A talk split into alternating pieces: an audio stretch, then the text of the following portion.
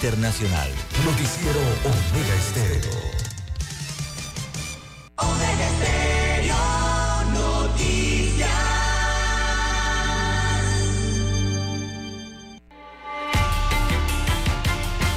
A continuación, los titulares, con los hechos que son noticias hoy.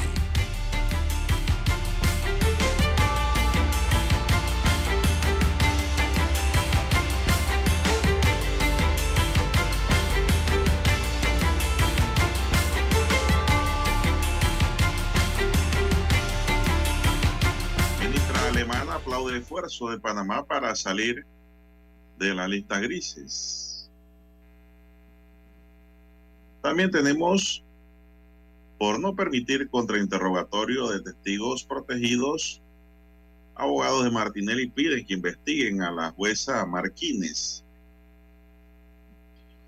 Defensoría del Pueblo detecta vulneración de derechos de discapacitados en dos colegios.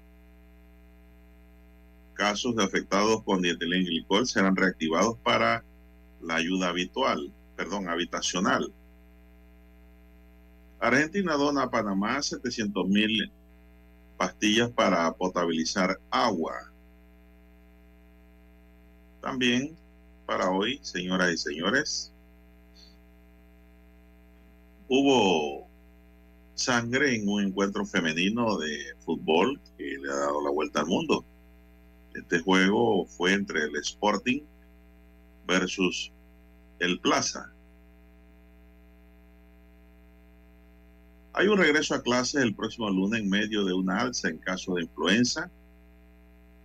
Hay que vacunarse, señoras y señores. También, señoras y señores, tenemos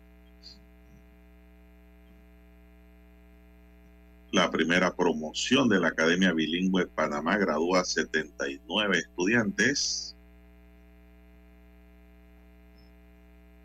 Imputan el cargo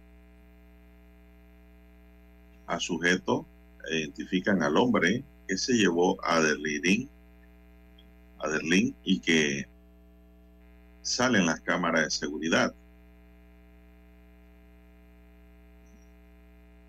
Sujetos transportaban drogas en tinas de pescado. Los detuvieron en las garzas y fueron detenidos y llevados al calabozo. En otros temas tenemos hayan vivos a niños perdidos tras accidente aéreo en Colombia. Imputación ocho meses después de la desaparición de la niña Aderlín. Nadie se explica por qué se ha demorado tanto en esa imputación. Pescadores se niegan a abandonar sus casas que fueron destruidas por el reciente oleaje. Familiares afectados por el fuerte vendaval en Mendoza, en La Chorrera, esperan ayuda del SINAPROC y del gobierno, del MIBI sobre todo. La ventolina le voló los techos a varias residencias. Bien, amigos y amigas, estos son solamente titulares. En breve regresaremos con los detalles de estas y otras noticias. Estos fueron nuestros titulares de hoy. En breve regresamos.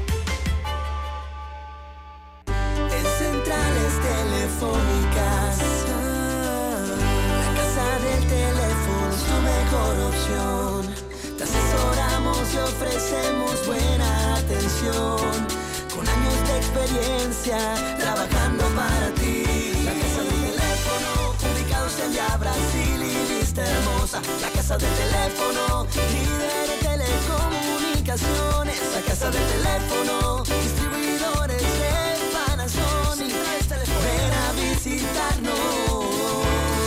La casa del teléfono. 229-0465 lsdtcorp.com Distribuidor autorizado Panasonic. Para anunciarse en Omega Estéreo, marque el 269-2237. Con mucho gusto le brindaremos una atención profesional y personalizada. Su publicidad en Omega Estéreo. La escucharán de costa a costa y frontera a frontera. Contáctenos 269-2237. Gracias. Noticiero Omega Estéreo.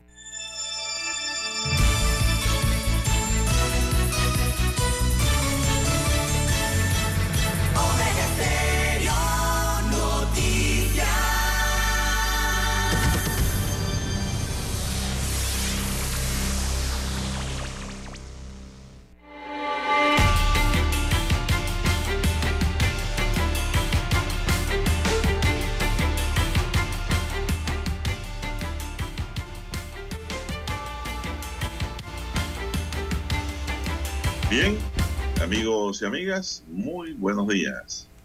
Hoy es sábado 10 de junio del año 2023.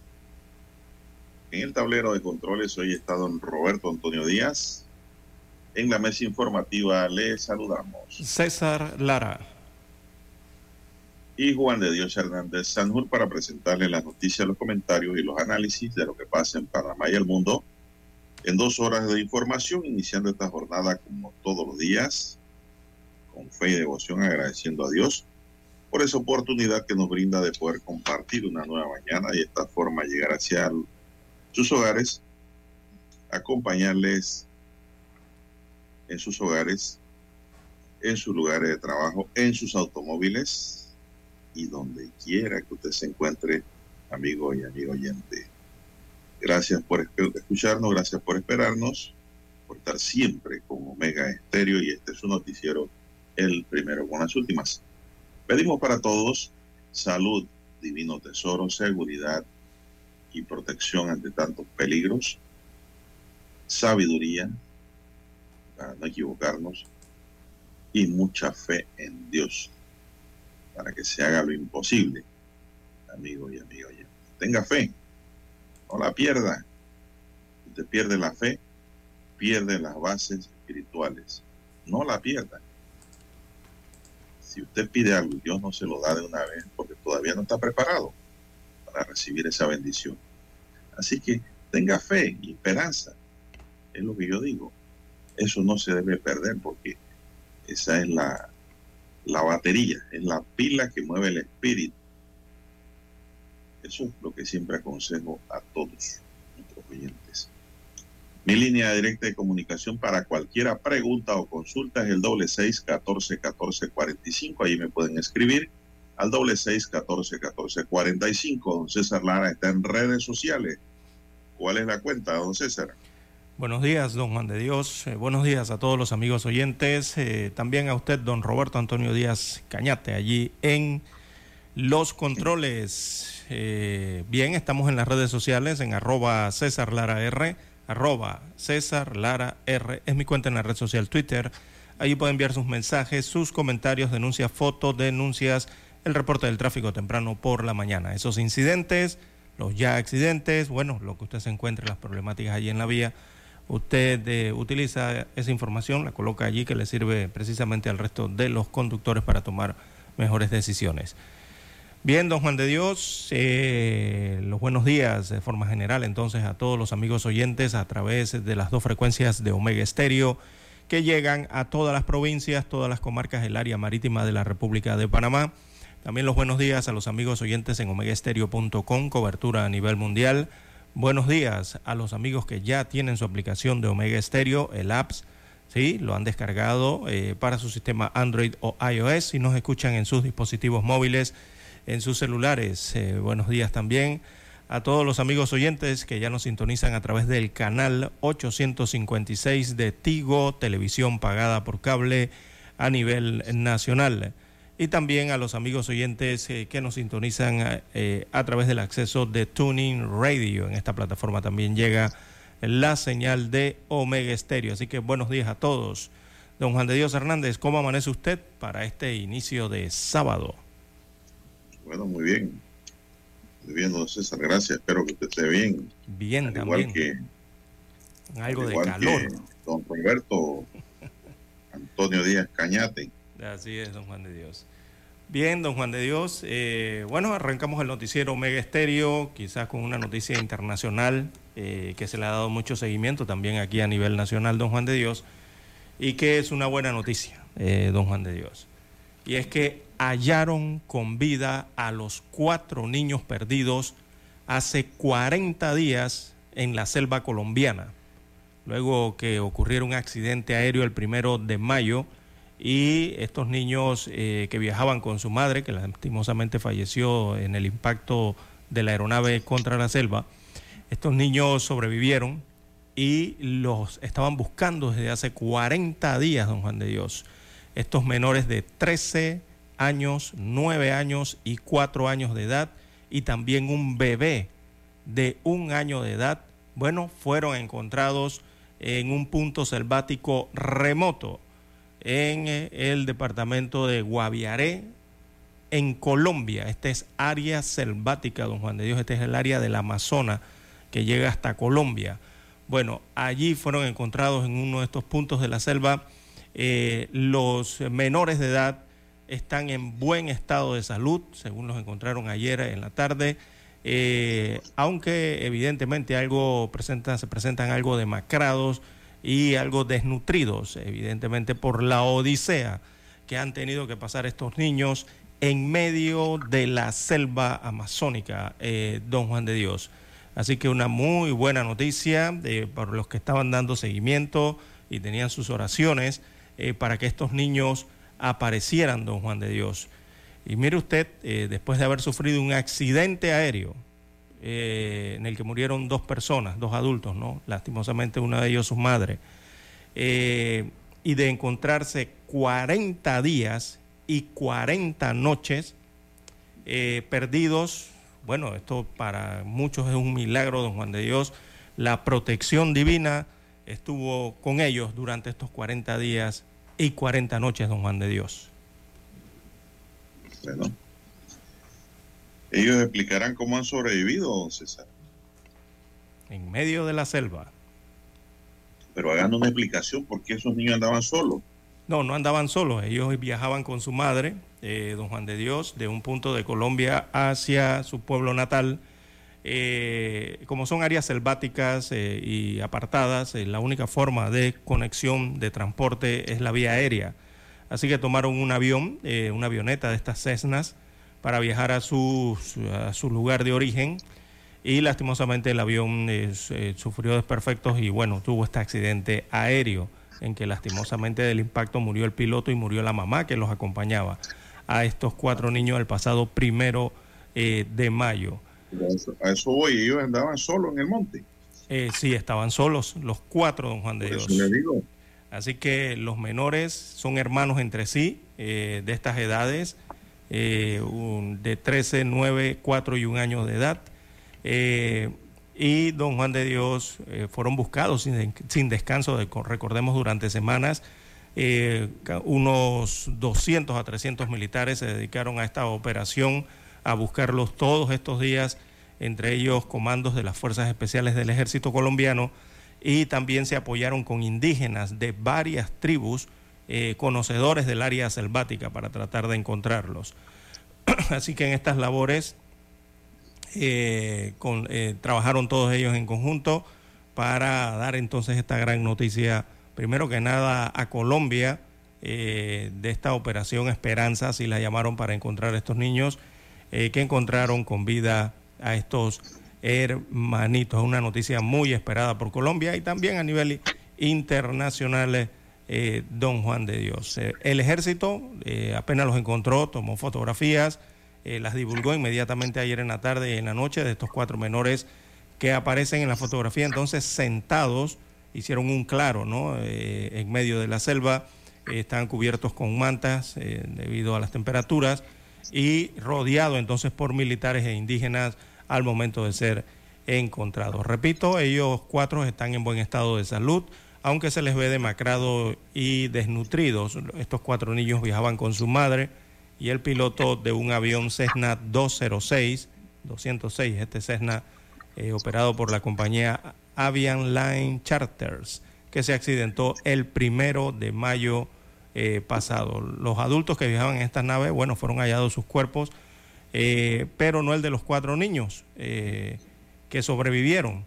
Y luego rastreándolos se dieron cuenta que se estaban moviendo en la selva, don Juan de Dios, eh, al momento de su búsqueda, ¿no? Ellos estaban solos, ellos mismos lograron un ejemplo de sobrevivencia que va a quedar en la historia de Colombia, yo diría que en la historia del mundo también, ¿no? Eh, va a ser una película. De estos niños, eh, desde que fue hallada la avioneta, entonces comenzó esa gigantesca operación eh, de búsqueda que recorrieron. los militares han dicho que esto no fueron cientos de kilómetros, estos fueron miles de kilómetros que tuvieron que recorrer, kilómetros cuadrados a la redonda, ¿verdad?, de la selva, donde estaba la aeronave accidentada, numerosos vuelos de aviones, helicópteros, hasta que ayer por fin encontraron a los niños. Ellos han sido trasladados de ese lugar inhóspito de la selva donde fueron hallados, eh, fueron sacados entonces en un helicóptero militar, trasladados hacia un centro urbano, eh, allí hacia algún hospital, entonces para darles la debida atención. Un regalo de vida prácticamente esta noticia, eh, don Juan de Dios. Así es, son las 5.46 minutos, don César.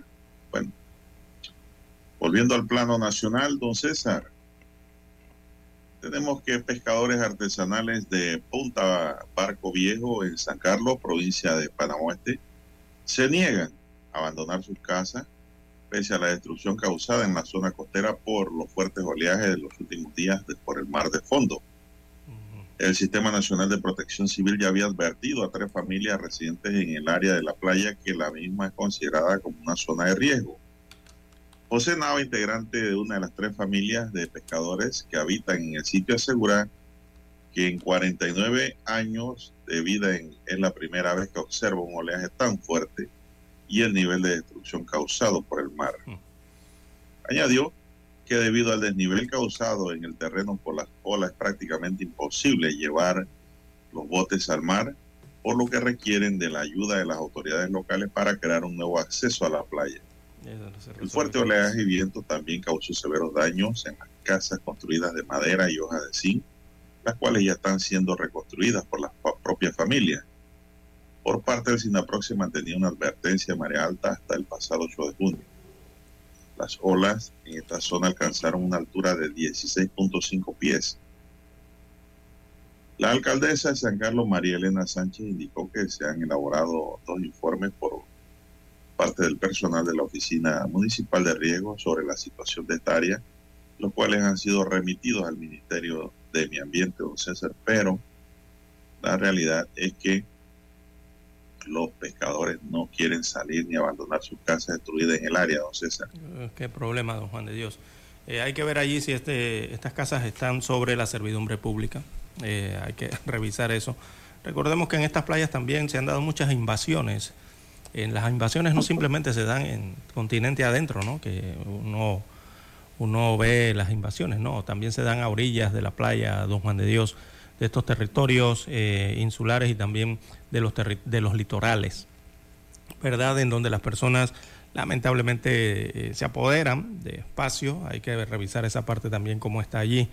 Eh, porque debe existir un retiro desde el borde de playa o donde rompe la ola Don Juan de Dios, eh, hay medidas específicas para eso, creo que son 12 metros más, otros metros más de servidumbre pública, deberían estar alejados por lo menos 15 metros o 20 metros de distancia de donde está el, donde llega el agua, allí al, del mar, a la playa, ¿no? Pero cuando usted va a estas áreas, don Juan de Dios, usted nota que eso no pasa así. hay comercios y hay residencias que están mucho más allá pegadas, ¿verdad? Al mar y bueno, el mar, don Juan de Dios, es la naturaleza y cuando vienen estos fenómenos, eh, el, mar va a buscar su espacio, el agua va a buscar el espacio, don Juan de Dios, y no le va a preguntar a nadie. Y ocurren estas situaciones, sobre todo eh, cuando se dan estas olas, eh, la, larga distancia que hay entre las crestas, ¿no? De, de las olas, que generan entonces esa gran acumulación de agua entre onda, entre una onda y otra generando entonces que al tocar la tierra el mar penetre varios metros adentro. Eso es lo que se conoce como el mar de fondo, eh, don Juan de Dios, o aquí le, dicen, mucho eh, oleajes fuertes, también existe ese término, ¿no? Pero estas situaciones están ocurriendo, las hemos explicado anteriormente, eh, está lloviendo mucho. O sea, estas ondas tropicales que están pasando están dejando mucha lluvia, pero no sobre el continente, o sea, sobre la parte insular, ísmica nuestra, ¿no? Eh, son más livianas y moderadas las lluvias. Pero hacia el Océano Pacífico, hacia adentro del Océano Pacífico, sí está cayendo agua y agua en cantidad de lluvia, don Juan de Dios, hacia el mar. Y eso genera entonces estos fenómenos porque, bueno, eh, le está llegando más agua al mar y, esa agua va a buscar para dónde, ¿no? Eh, eso ocurre entonces con el mar de fondo y si se combina eso con el mar viva, la mar vivo o viva como le llaman, la mar viva nada más es, eh, es la mar que son las olas que presentan mayores oleajes más altos cuando los niveles están más altos, ¿no? Eso es lo que le llaman mar viva. comúnmente uno ve allí y dice, mira, la ola está grande, eso es la mar viva. Pero si eso se conjunta con el mar de fondo y también se conjunta con vientos importantes, cuando está soplando viento o hay ráfagas de viento, sumado a los otros oleajes fuertes, si esas cuatro combinaciones existen, don Juan de Dios, téngalo por seguro que el agua va a llegar hasta el estacionamiento de cualquier lugar de estas playas. Eh, esas son las advertencias que le hacen eh, el INPA, eh, que le hace el SINAPROC y las autoridades a las personas que viven, habitan o utilizan embarcaciones en los litorales. Es muy difícil salir con una embarcación de estas pequeñas, don Juan de Dios, y tratar de cortar una de esas olas cuando las crestas están muy altas. Es muy, muy difícil. Por mucho motor que usted le ponga a esa lanchita, don Juan de Dios, hay que saber hacerlo primero y es difícil, ¿no? Porque están altas y hay que ver la secuencia de las olas. Así que, bueno, las autoridades administrativas tendrán que tomar decisión en esto, don Juan de Dios, eh, reubicar estas personas o mm, no sé, no, no, no, no sé qué otra respuesta se les pueda dar, aun cuando no quieran salir, ¿no? Del área. Oiga, don César, ¿y qué hay con las ondas tropicales? Usted me había dicho que la 4 ya estaba aquí. No, la 4 se fue ya. que la 4 eh, está en Sudamérica todavía. Eh, no, no, no. Eh, bueno, lo que, yo creo que hay que explicarle, mire, lo que pasa es que yo sigo el, el NHC de Miami, el, el, Centro Nacional de Huracanes de Miami. Ellos llevan un conteo de las ondas tropicales.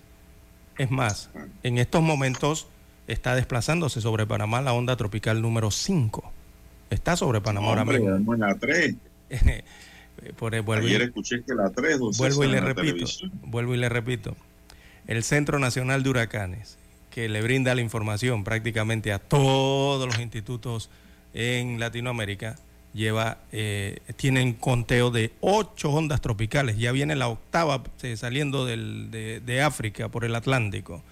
La onda tropical número 5 es la que tenemos actualmente, hoy día, hoy sábado, eh, desplazándose o atravesando la República de Panamá. Esa onda tropical número 5 debe estar dejando el país en horas de la tarde de hoy, eh, entrando la noche. Eh, ha sido una onda, una presión, una baja presión moderada. No ha generado muchos aguaceros tampoco, pero sí se esperan tormentas o aguaceros eh, por lluvias más bien, déjame ver bien, lluvias, no, se esperan lluvias a lo largo del país, exceptuando la provincia, la península de Azuero. Evidentemente por que esta onda está modulando, como dicen ellos, los, eh, el ambiente o el tiempo sobre la República de Panamá. Es la número 5 que está atravesando. Lo que ocurre es que institutos, dependiendo a donde usted se encuentre, si usted está en Costa Rica y usted les pregunta qué onda tropical ellos llevan, ellos no llevan la 5 ellos le van a decir que esa que está atravesando Panamá y que ya está próxima a llegar a la frontera con ellos, ellos les van a decir que es la onda tropical número 7, porque ellos llevan otro conteo. En la República de Panamá quizás no están llevando el conteo del que sigo yo, que es el del Centro Nacional de Huracanes, y estarán llevando otro, así como ocurre en Colombia o ocurre en cualquiera otra latitud. Todo depende desde cuándo comenzaron a contar eh, o validar lo que son las ondas tropicales. Yo me rijo por el que les brinda la información. Y el que les brinda la información es el Centro Nacional de Huracanes y la NOAA de los Estados Unidos de América. Por eso las denomino con el número y nombre que ellos la denominan. Así que hoy tenemos desplazamiento. Hoy tenemos desplazamiento en el país de la onda tropical número 5. Está desplazándose por el país, debe estar por el área central, ya entrando al occidente eh, del país y debe dejar hoy entonces la República de Panamá esta onda tropical número 5, eh, según el Centro Nacional de Huracanes. En total vienen, hay ocho ondas activas dentro de las ocho, las cinco está pasando por Panamá eh, y se, mm, sí, ocho. Se esperan, hay tres más, una sobre Venezuela, la número seis, y dos sobre el Atlántico Oriental.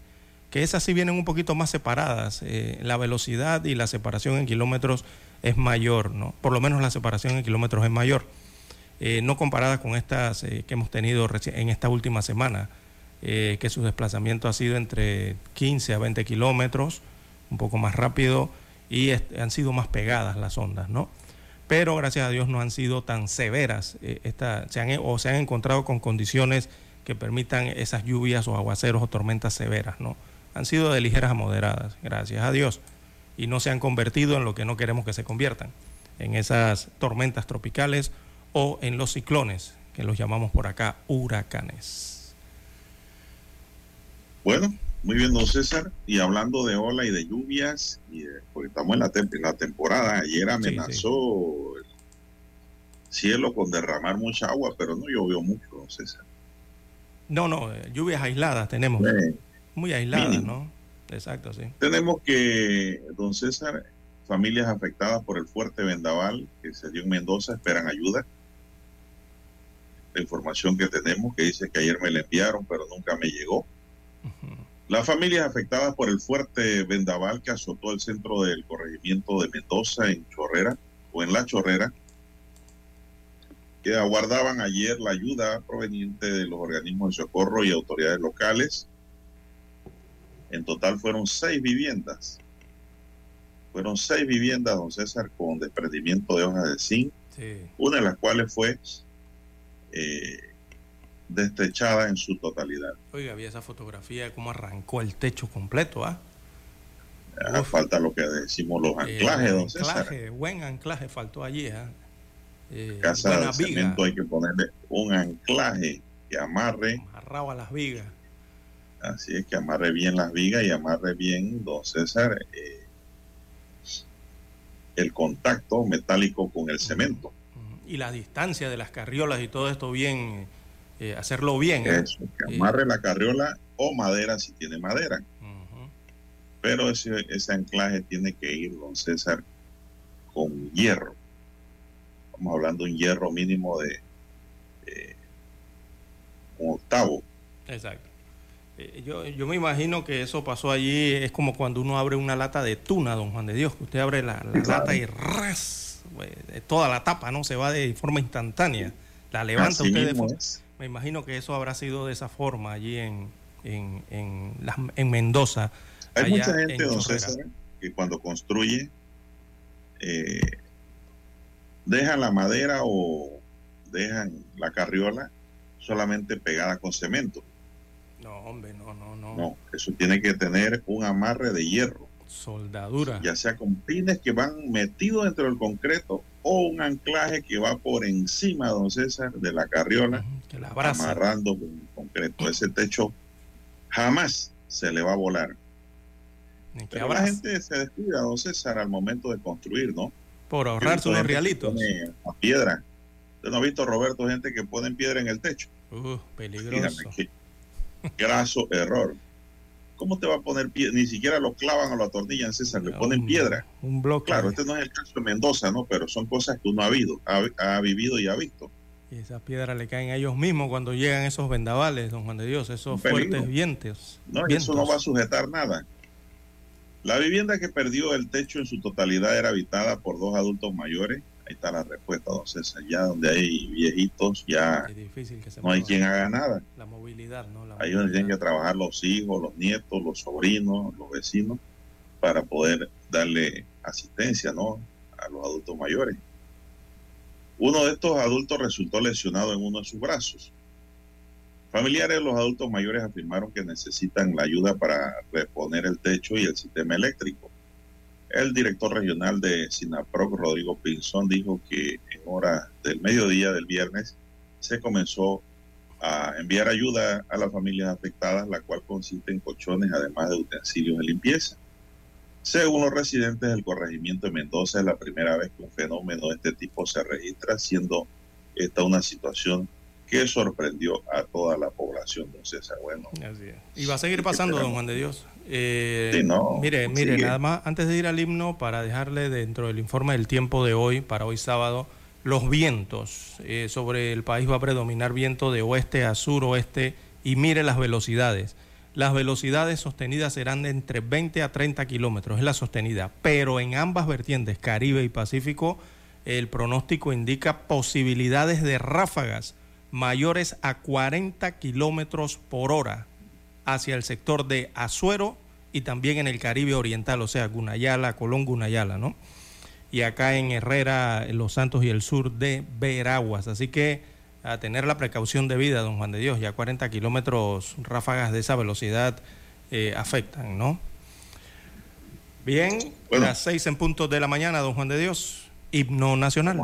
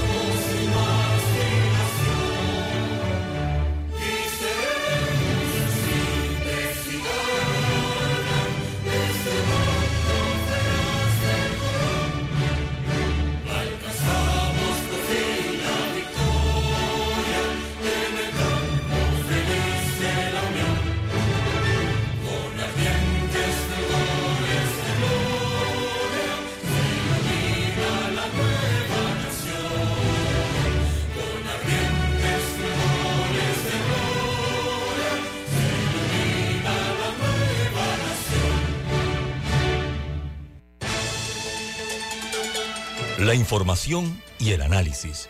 En perspectiva. De lunes a viernes, de 7.30 a 8.30 de la mañana. Con Guillermo Antonio Adames, Rubén Darío Murgas y Camila Adames Arias. En perspectiva. Por los 107.3 de Omega Estéreo. Para anunciarse en Omega Estéreo, marque el 269-2237 con mucho gusto le brindaremos una atención profesional y personalizada. Su publicidad en Omega Estéreo. La escucharán de costa a costa y frontera a frontera. Contáctenos 269-2237. Gracias. ¿Sabe usted qué canción estaba de moda cuando nació?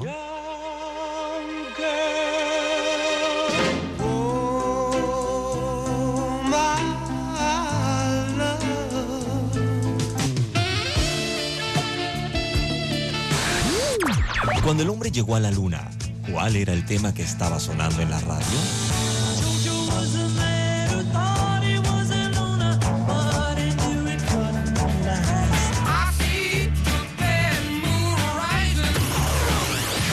Clásicos del sábado. Todos los sábados, por Omega Estéreo, la radio sin fronteras.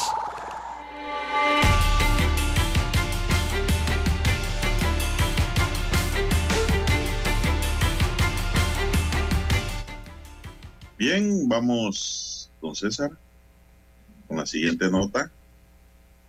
Eh, un hombre de 30 años fue imputado por delitos de privación de libertad y sustracción de menores en el caso de la desaparición de Aderlín Llerena en una audiencia realizada en el spa de San Miguelito. En la audiencia se le llevó a cabo de manera, en la audiencia se llevó a cabo de manera reservada es decir, nada más las partes estaban ahí adentro por existir una menor involucrada. Estuvieron presentes el fiscal superior, Humberto Rodríguez, y del fiscal encargado de la investigación, Moisés Tuñón. En la sala también se encontraba la abogada Wisting Ortega, Dali Saldaña, mamá de la menor, al igual que los abuelos de Adelín. El hombre se encuentra detenido en prisión por un caso de acto libidinoso en perjuicio de otra menor, don César. No estuvo presente en la sala de audiencia, por lo que se hizo a través de la plataforma Zoom para que enfrentaran los cargos en su contra. De este hombre se conoce que trabajó como empacador en un almacén de la localidad y también en la Junta Comunal Arnulfo Arias. Aderlín Llerena desapareció el 13 de septiembre del año pasado. La niña en este entonces con nueve años se dirigía desde su hogar en el sector de la en Verapurú hacia la escuela Gabriel Luis Galindo, ubicada en Las Trancas, en San Miguelito. La imputación de cargos contra el hombre surge en medio de la intensa búsqueda de respuestas sobre el paradero de la pequeña, quien ya lleva ocho meses desaparecida. Durante la investigación se han llevado a cabo diversas diligencias en herbazales y residencias del área en un esfuerzo por encontrar indicios que arrojen luz sobre el caso. En marzo un importante avance en la investigación se produjo cuando se descubrieron rastros de sangre en una vivienda. Esta diligencia en la que participó un supuesto testigo protegido generó nuevas pistas y aumentó la esperanza de encontrar a la niña con vida. Pero aquí la nota no nos dice esa sangre a quién pertenecía, don César. Sí. son las eh, inconsistencias del periodismo, ¿no? Sí. Además se cuenta con un video en el cual se puede observar a Adelín forcejeando con un sujeto que aparentemente intentaba llevárselo Yo creo que eso contra su voluntad. Las imágenes captadas por las cámaras de vigilancia muestran claramente cómo una persona toma a la niña y la conduce hacia un lugar desolado dejando muchas incógnitas sobre el destino de la menor. La madre de la niña presenta, presente en la audiencia continúa aferrada a la esperanza de encontrar a su hija y obtener justicia. En la audiencia también estuvieron presentes los abuelos de la menor, don César. Y al final de esta audiencia de imputación, pues fue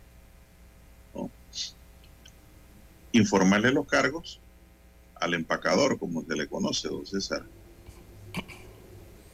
Sí, eh, me parece que el video, el video quizás pueda ser lo más contundente allí, don Juan de Dios, por lo menos en lo que se ha investigado, ¿no?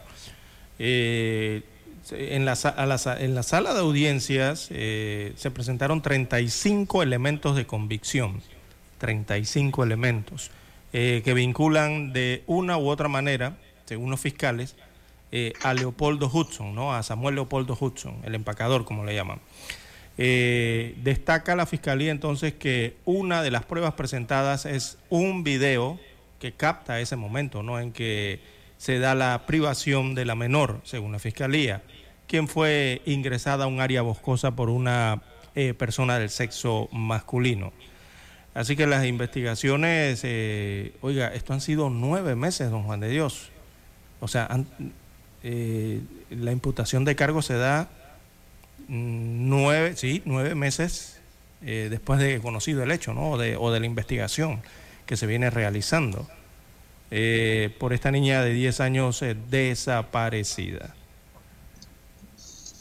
Bueno, don César, le voy a decir que mucha gente no, no, no, no comprende, ¿no? Los alcances procesales del sistema. Y muchos, muchos dicen, ¿por qué no se le imputó anteriormente por el video? César, porque el video nada más demuestra un momento de sospecha o de indicio de que esa persona está vinculada. Por eso el Ministerio Público buscaba algo de más profundidad, de más alcance, de más convicción, ¿no? que el simple video, que nada más mostraba un momento, ¿no? Determinado en donde no había mayor implicación que una sospecha, don César, de que ese sujeto era el vinculado a la desaparición. Sí, es que hay tres personas más que se presentaron, don Juan de Dios. Eh, a través de tres personas se logró identificar al actual imputado, según las investigaciones. Sí, pero la pregunta que yo hago es, mire, don César, ¿qué vieron? ¿Qué dijeron esos testigos? No Hay veces que los testigos van a las audiencias y no dicen nada y a veces lo que hacen es enterrar el proceso. Porque son testimonios que no tienen fuerza o no tienen convicción o simplemente el testigo está nervioso, se le olvidan las cosas de momento por el lugar donde está y cuando el juez le dice que está bajo juramento, que puede quedar preso. Todas esas cosas influyen en el estado de ánimo del testigo y a veces eso le produce hasta bloqueos mentales, le produce que se le olviden las cosas o a decir cosas que no son, ¿no? Estoy tratando de explicar por qué el fiscal o el Ministerio Público ahora es que lleva a cabo esta audiencia, don César. ¿Qué indica esto? Que el Ministerio Público en la imputación le está señalando a este sujeto que él es el investigado, que queda bajo investigación por la presunta desaparición de la niña. Pero ahora el Ministerio Público tendrá unos seis meses para probar, entonces, buscar las pruebas ya dentro de un término de ley para ir a audiencia y decir que esa persona que le imputó cargo es el responsable de la desaparición de la niña. Y allí es donde empieza la tarea más difícil del investigador, del Ministerio Público, porque ya tiene la carga de la prueba en poder demostrar es decir, buscar los elementos contundentes, los elementos circundantes, los elementos eh, vinculantes, que le digan al juez, este fue, este es el sujeto que causó la muerte de la niña. ¿Por qué hay un problema grave aquí? Porque no han encontrado a la niña, don César. Todavía no se sabe si está viva o, eh, o, fallecida. O sea, que hay un proceso difícil. Muchos piensan que esto es fácil. Sí, pero, pero ahora... Es muy difícil para la investigación. Pero ahora al imputarlo está más, está más al acceso eh, la persona que eh, supuestamente está eh, vinculada a esto, ¿no? pero está más al acceso, ¿no? Mm, ¿Cómo al acceso? Digo, ahora quizás haya más entrevistas, los investigadores puedan seguir preguntando, ¿no? ¿A quién? a esta persona, supongo. Esa persona no va a hablar más, ni ha querido hablar, ni sabe nada, dice. Bueno, pero las investigaciones cuando las hacen... Recuerda que estamos en el sistema penal acusatorio. Mm. El sistema inquisitivo era más sabroso en ese sentido, César. Por eso era inquisitivo. Por eso se llamaba así, porque la gente hablaba porque tenía que hablar. Y habían facultades para eh, los fiscales y los jueces de poder combinar a descubrirse la verdad. Ahora no, ahora el sistema es súper garantista. Pero hay un mayor acercamiento, diría Nadie puede ser condenado por sospecha, don César. Pero era tan Ese es el problema que yo veo aquí. Está imputado, sí, está imputado, pero ¿qué pasó si en audiencia no, no se demuestra que se ah, fue? Bueno, pero las investigaciones ahora tienen mayor acercamiento. Quizás antes de que lo imputaran, la situación era distinta, ¿no? Más no, ya yo pienso que el Ministerio Público se vio obligado a imputar fue por el paso del tiempo y las exigencias mediáticas que habían, ¿no? Y de los familiares que quieren una respuesta, lógicamente, don César. Yo entiendo a los familiares perfectamente. Ellos quieren una respuesta por parte del Estado. Y el Estado en este caso está representado en el Ministerio Público, en los fiscales, y ojalá se sepa la verdad, don César, y el culpable o los culpables vayan a pagar con su hueso a la cárcel. Eso es lo que realmente está ocurriendo en este caso, don César. El caso de, bueno, yo no sé ahora si pasará al empacador, porque ahora le han puesto este sobrenombre, don Juan de Dios. Sí, le llaman el empacador para distinguirlo. Ese apodo. Eh, bueno, como ya usted adelantó, trabajó en la Junta Comunal del Corregimiento de Arnulfo Arias Madrid. Ese corregimiento queda en el distrito de San Miguelito. Y Pero no es el distrito en donde reside. No, no, ahí no es, donde reside. Es donde trabajaba, ¿no? Y era empacador de un supermercado de un supermercado conocido en el área de San Miguelito también. Bien, las 6:16 minutos de la mañana en todo el territorio nacional. Hacemos la pausa y retornamos. Omega Estéreo, 24 horas en FM Estéreo. Desde los estudios de Omega Estéreo, establecemos contacto vía satélite con la voz de América. Desde Washington, presentamos el reportaje internacional.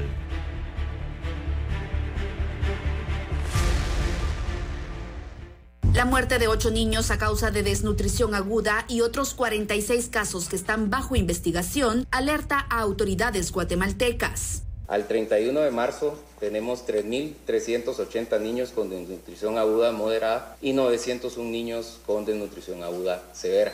Una situación que será atendida desde diferentes áreas gubernamentales. El Ministerio de Desarrollo atenderá con transferencias monetarias, el Ministerio de Agricultura asistencia alimentaria y el Ministerio de Educación apoyo por medio de la apertura y mantenimiento de los centros comunitarios de desarrollo infantil integral. Según UNICEF, además de la desnutrición aguda, preocupan las cifras de desnutrición crónica. Cuando hablamos de desnutrición crónica, Guatemala tiene el sexto lugar a nivel mundial solo estamos peor que algunos países mucho más pobres que Guatemala y países que están en guerra. En 2022, casi 4 millones de familias estaban en inseguridad alimentaria, por lo que urgen medidas preventivas. Deberíamos de estar seguros de que esta familia va a tener alimentos durante todo el año, que va a tener un acompañamiento para poder aprovechar de mejor forma los alimentos, que sabe cuál es la alimentación óptima para los niños pequeños, ¿verdad? Empezando con la lactancia materna. La preocupación radica en que en este año ya se superan los 10.700 niños con desnutrición aguda, es decir, niños en riesgo de morir. Eugenia Sagastume, Voz de América, Guatemala. Escucharon vía satélite desde Washington el reportaje internacional. ¿Sabe usted qué canción estaba de moda cuando nació?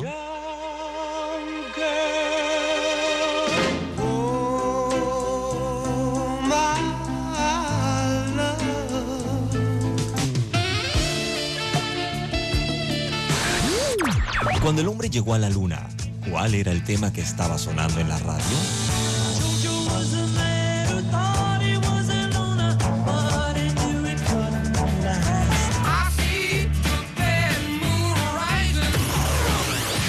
Clásicos del sábado. Todos los sábados por Omega Estéreo, la radio sin fronteras.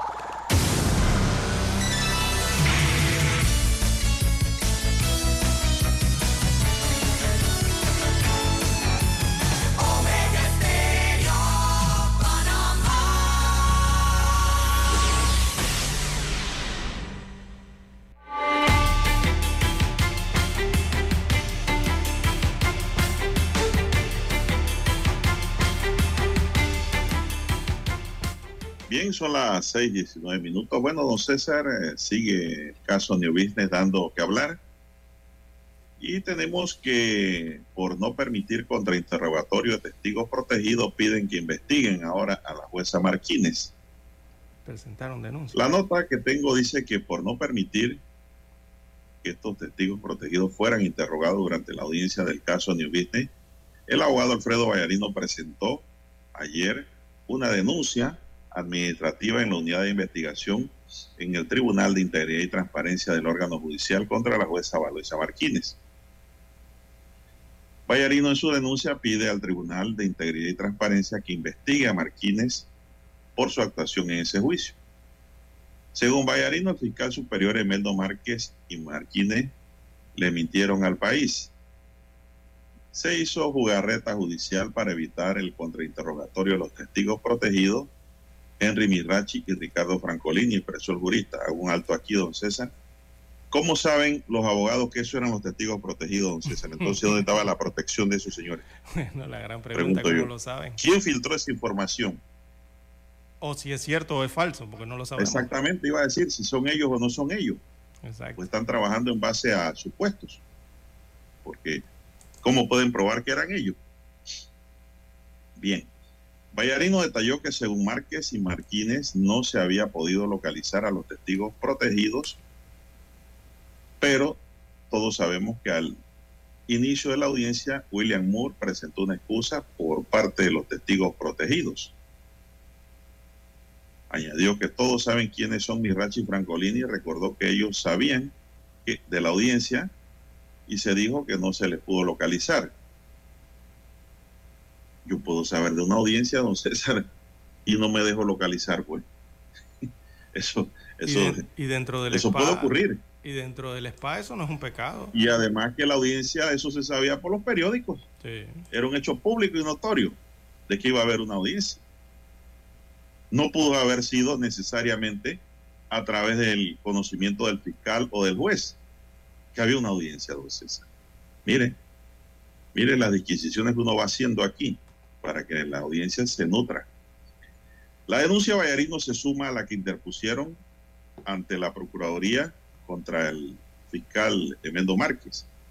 La denuncia de, del jueves fue presentada por los abogados Ronnie Ortiz, Alejandro Pérez, Jessica Canto y Shirley Castañeda. Esa fue una denuncia en contra también de la jueza.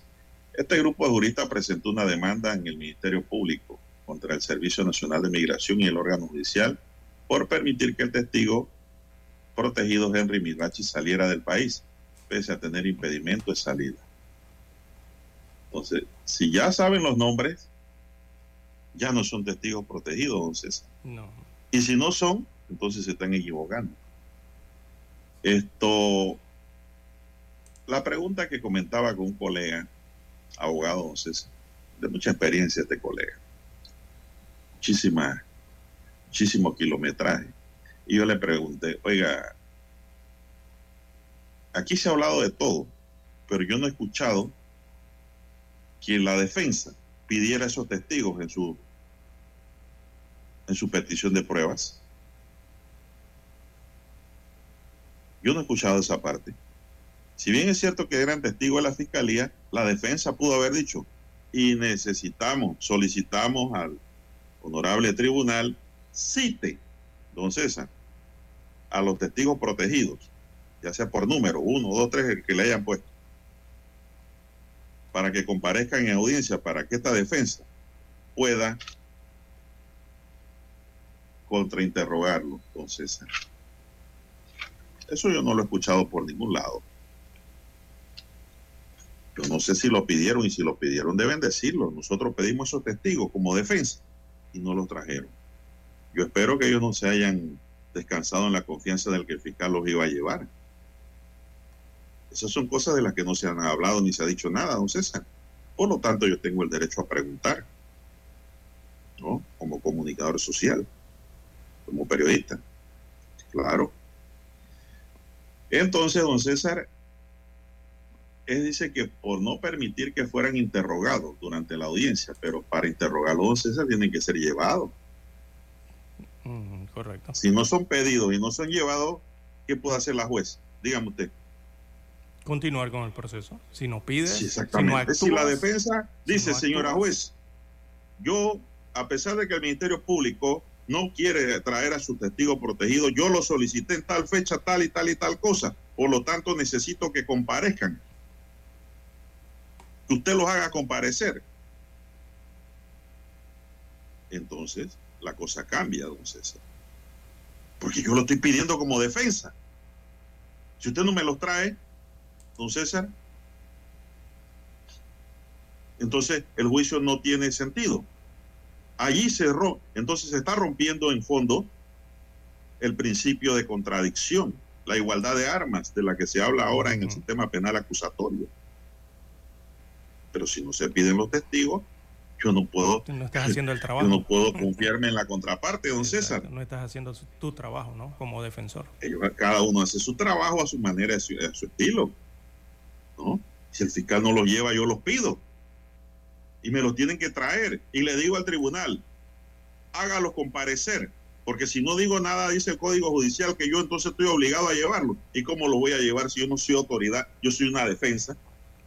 Entonces, ahí yo le pido al juez que me los haga comparecer. Así es. Porque es sumamente importante para el juicio. Y si no los hace comparecer, se tiene que suspender la audiencia, don César, hasta que aparezcan para repreguntarlo.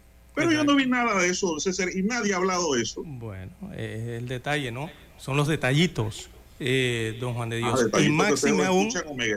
Sí.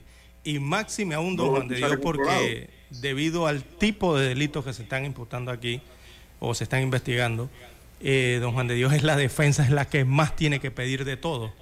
Porque no es la fiscalía o no es el Ministerio Público del Estado que tiene que claro, la defensa tiene que eh, pedir y patalear y pedir y mover. Esa es la que más tiene que pedir de todo. ¿Y usted sabe qué, don César? Porque, ¿Por qué? Porque la defensa, la defensa... Yo defensa, yo pedí esos testigos y el tribunal no me lo hace comparecer, don César. Yo me paro en la audiencia. Claro, protesto de afuera, lo que Hago sea. Hago mi protesta. Sí, tiene, exacto. Inmediatamente. Porque en este caso. El conglomerado de abogados que estaban ahí hacen lo mismo en solidaridad y se suspende el juicio. Uh -huh, exactamente. ¿Y por qué? Porque. Eso no ocurrió, ni porque, iba a ocurrir.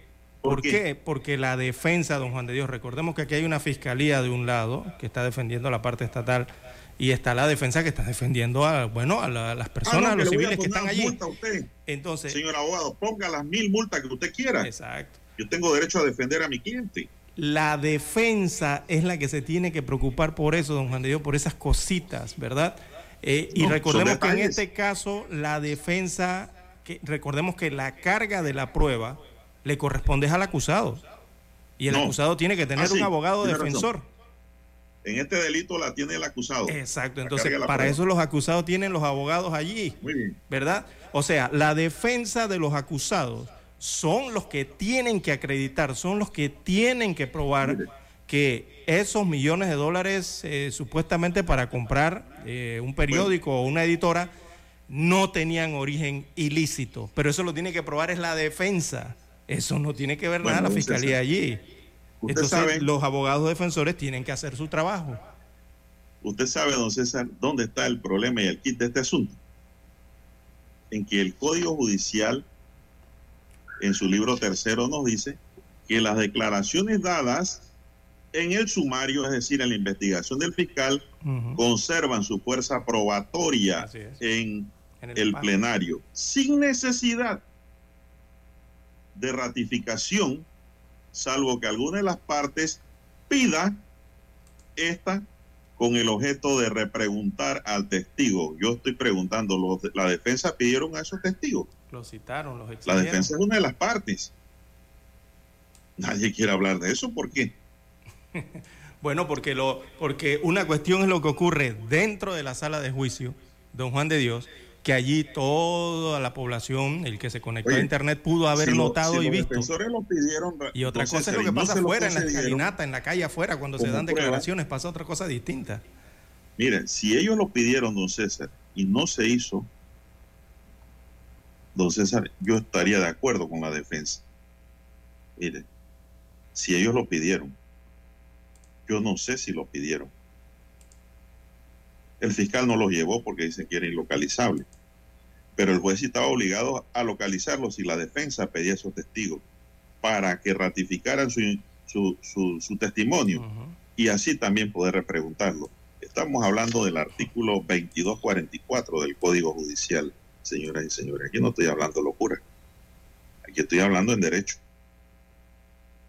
Mire que el, el artículo dice que el testigo deberá concurrir a la diligencia. Si no lo hiciere, su testimonio tendrá el valor que le conceda el juez, de acuerdo con las reglas de la sana crítica.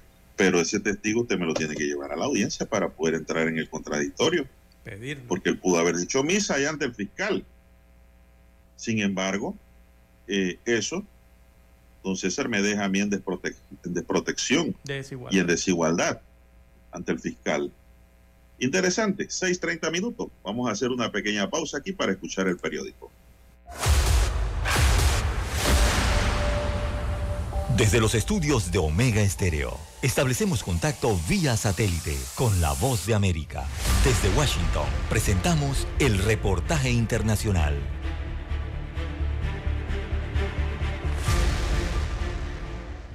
En Venezuela los parques nacionales ocupan el 21,7% de su territorio, pero la expansión de actividades agropecuarias, mineras y de infraestructura afecta severamente a estos espacios. El integrante del Instituto Nacional de Parques, José Matute, advierte que actualmente varios parques se encuentran en una situación de vulnerabilidad. Están ocurriendo una serie de ilícitos en los diferentes parques nacionales que conocemos o que hay en Venezuela, que ya suman 44 con el reciente creado Parque Caura. Hemos hecho denuncias ante la Fiscalía y no hay respuesta de, lo, de, las instituciones del Estado. Humberto Torres, ambientalista y conservacionista dedicado a realizar campañas de educación ambiental, relató sobre los daños que actualmente se registran en esos espacios.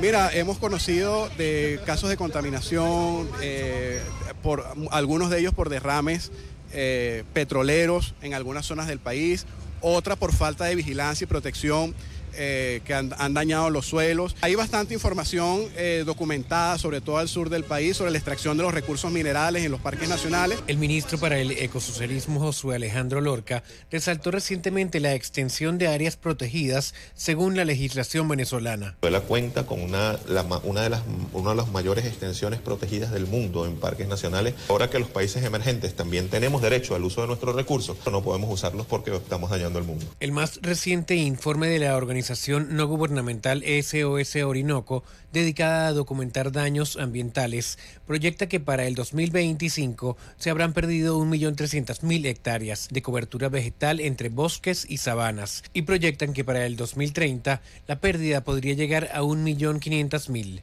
Álvaro Algarra, América, Caracas. Escucharon vía satélite desde Washington el reportaje internacional. Desde el dominante Cerro Azul, Omega Estéreo cubre las provincias de Panamá, Colón, Darién, Panamá Oeste y las playas en los 107.3. Continúa desde el majestuoso Cerro Canajagua en los 107.5, cubriendo todas las provincias centrales hasta el imponente volcán Barú en los 107.3 para las provincias de Chiriquí, Bocas del Toro y Veraguas. Omega Estéreo para todo Panamá.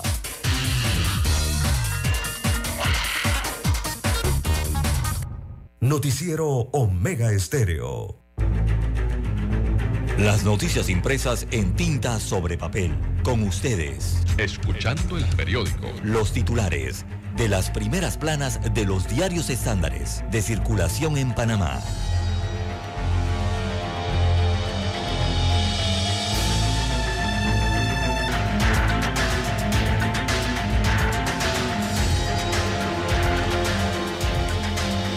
Bien, amigos oyentes, el diario La Prensa titula para este sábado 10 de junio del año 2023, Migración irregular, el costo de un drama humano. Reportaje interesante hoy eh, desde la provincia de Darién. Así que en los últimos cuatro años, 600 mil hombres, mujeres y niños han sido los protagonistas de, de un drama migratorio entre Panamá y Colombia que sirve eh, perdón, que se vive entre lágrimas, dolor y muerte, destaca hoy un reportaje en la página 2A del diario La Prensa. La directora de Migración, eh, Samira Gozaine, calcula que atender a los que salen del tapón del Darién ha costado 65 millones de dólares. Así es, don Roberto.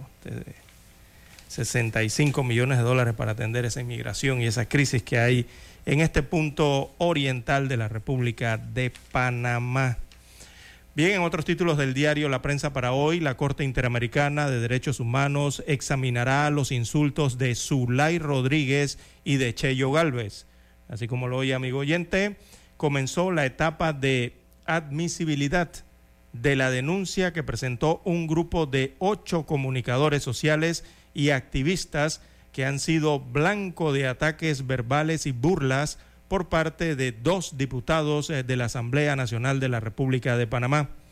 El reglamento interno de la Asamblea Nacional en Panamá otorga inmunidad a los diputados en el periodo de incidencias. Recordemos que lo que ellos dicen, bueno, hay un artículo especial allí, ¿no? En cuanto a lo que ellos dicen eh, en el Pleno Legislativo, la responsabilidad sobre todo que tienen cuando hablan. Eh, bueno, la Corte Interamericana va a investigar esta situación. Bien, en otros títulos del diario La Prensa, González eh, dice es ilegal el permiso para que Fábrega use fincas en la cinta costera. Y cuando se refieren a González, se están refiriendo al Procurador General de la Administración. Su nombre completo es Rigoberto González. Opinó que es ilegal la resolución emitida por la Dirección de Bienes Patrimoniales del, Ministerio de Economía y Finanzas, la cual autoriza al alcalde del Distrito de Panamá, José Luis Fábrega, a usar dos fincas de la cinta costera para el nuevo mercado del marisco. Así que la posición del procurador de la Administración fue emitida el pasado 14 de abril del 2023 como parte de una demanda contencioso administrativa presentada el año pasado por activistas y precandidato eh, a la alcaldía por la libre postulación. Este activista se llama Luis Pinedo, él es aspirante a la alcaldía aquí en Panamá. Y bueno, esto lo presentó contra la resolución de la Dirección de Bienes Patrimoniales de la alcaldía de Panamá. En otros títulos, eh, para... De economía y finanzas, don César, de economía y finanzas. Eh, ah, sí, sí, del, sí, corrijo, sí, la Oficina de Bienes Patrimoniales del MEF. Sí, exacto, gracias por la acotación. Sería que ellos estaban pensando que este era un bien decomisado por el Estado. La Eso tiene otro procedimiento. Sí, y ahí lo debe estar explicando el profesor Rigoberto González. Y máxime aún, don Juan de Dios, que la cinta costera es una trama nueva a la ciudad. Cuando me refiero a, a una trama a que es un territorio nuevo que se anexó, porque eso es un relleno, eso no existía, nuevo hacia la ciudad de Panamá. Eh, bien, en otros títulos eh, del diario La Prensa para la mañana de hoy, bueno, policía pone más agentes en las calles ante auge de homicidios, destaca hoy eh, sábado la prensa. Bueno, es el tema de la inseguridad, página 3A, destaca la información que suspender las vacaciones de todo el personal y asignar 400 nuevos agentes para labores de vigilancia son parte de las medidas anunciadas por la Policía Nacional ante el aumento de los casos de homicidios registrados durante los últimos días. Así que la entidad informó que se han detenido a, 80 no, a 841 personas a nivel nacional vinculadas con delitos de homicidio y lesiones personales. En otros títulos, eh, para la mañana de hoy, tenemos en panorama, en cambio democrático, bueno, Ábrego impugna el reglamento de elecciones de ese colectivo político en oposición. También en la sección de economía, el flujo de visitantes subió 84% en el primer trimestre. Esto está en la página 1B. La plana de deportes del diario La Prensa titula La Roja buscará grandes retos. Tiene partido eh, amistoso contra Nicaragua. También en la sección Vivir Más eh, desarrollan el reportaje La lluvia no detuvo a Juan Luis Guerra, puso a bailar al Rommel. Así que cayó lluvia, pero también cayó la canción de café, ¿no? Ojalá que llueva café. Eh, también para hoy el diario La Prensa, veamos su fotografía principal. Bueno, esta fotografía fue captada en el territorio norteamericano. Eh, erupción volcánica en Hawái, en este estado, eh, el rugido del Kilauea. La destacan hoy una amplia fotografía captada desde el aire de Don Juan de Dios, fotografía aérea de el volcán Kilauea, uno de los más jóvenes y activos de Hawái, entró en erupción el pasado miércoles sin que hasta ahora se haya eh, constituido en una amenaza para las zonas pobladas. Eh, enormes ríos de lava se observan en esta gráfica, se han podido eh, ver saliendo entonces del cráter el Servicio Geológico de los Estados Unidos de América confirmó que el Kilauea entró en erupción el cráter Gela Mau Mau, donde de momento entonces se mantiene confirmada su actividad. Esto según las gráficas que han tomado hacia ese cráter, las fotografías, ¿no? Y se ven entonces los ríos de lava allí y humeante los gases que están saliendo desde ese punto del volcán Kilauea en Hawái. Bien, son los títulos que aparecen hoy en portada en el diario La Prensa. Revisemos ahora los titulares que tiene en primera plana la estrella de Panamá. Bueno, la estrella de Panamá para hoy nos dice, ministra alemana aplaude esfuerzo de Panamá para salir de listas grises. La información desarrolla que Panamá ha sido felicitado por su esfuerzo, pero es una felicitación, don César. ¿ah? Queremos que nos saquen de esa lista. En otros titulares, dice aquí, La ministra de Asuntos Exteriores de Alemania, Annalena Baerbock, manifestó su complacencia por los esfuerzos de Panamá para salir de las listas grises de los organismos internacionales, incluyendo la Unión Europea. La funcionaria estuvo ayer de visita oficial en el país y sostuvo una reunión con su homóloga panameña, Yanaina Tiwanei Mencomo. He dejado claro que en el pasado ha sido casi el único tema, transparencia fiscal, en lo que discrepamos. Por eso me alegra escuchar las reformas que se están impulsando. El ministro de Finanzas me ha informado de las reformas que ha habido en este ámbito, dice la diplomática alemana. En otros titulares, la estrella señala Trump enfrenta 37 cargos federales. El expresidente estadounidense Donald Trump es acusado por 37 delitos federales relacionados con los documentos desclasificados que retuvo en su residencia en Miami. Lo están pescando contra Mayo, don César. ¿ah? A lo mejor en algunos esos 37 pegan. En el país se incrementa el uso del scooter, don César, y surgen las inquietudes por la seguridad vial, un tema que hemos tocado aquí en Omega y que nadie nos ha escuchado, don César. Por el contrario, se han aumentado estos aparatos en la calle que representan un peligro, tanto para peatones como para conductores, don César. Surf, una apuesta para la economía, las olas y el surf generan millones de dólares Panamá lo sabe y ha decidido impulsar tres grandes competiciones en este deporte en sus costas. El reciente Panamericano de Surf en las playas del Pacífico generaron dos millones de dólares. Y en julio se celebrará otro campeonato, pero en el Caribe. Sector logístico, un análisis. El Plan Estratégico de Desarrollo Marítimo y Portuario de Panamá, Visión 2040, elaborado en el 2019 determinó falencias en el marco jurídico del sector como la bicefalía en la gestión en manos de la Autoridad Marítima y de la ACP. El gobierno instó al gabinete logístico para atender las demandas de esta industria. Universidades oficiales y el servicio social. Carlos Iván Zúñiga analizó las críticas contra las universidades oficiales.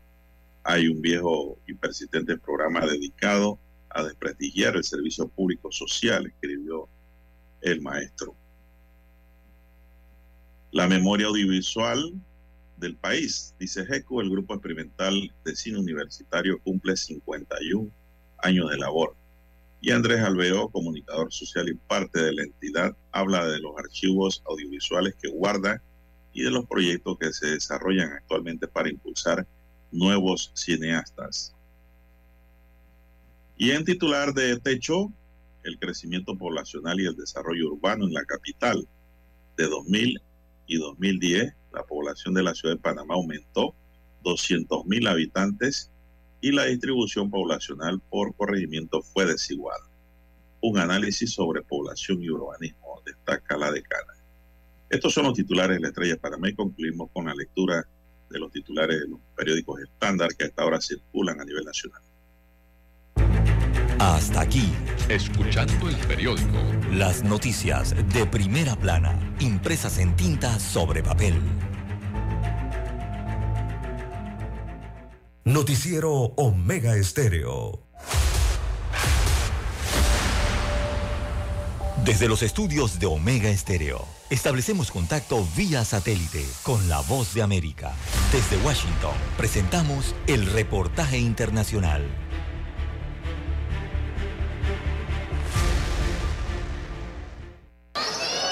Un numeroso grupo de migrantes alentados por falsos rumores llegan a Reynosa, México, donde los albergues ya están al tope de su capacidad. No hagan caso a los rumores.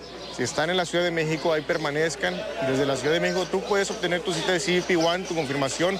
Si estás en la Ciudad de Guadalajara, también desde la Ciudad de Guadalajara.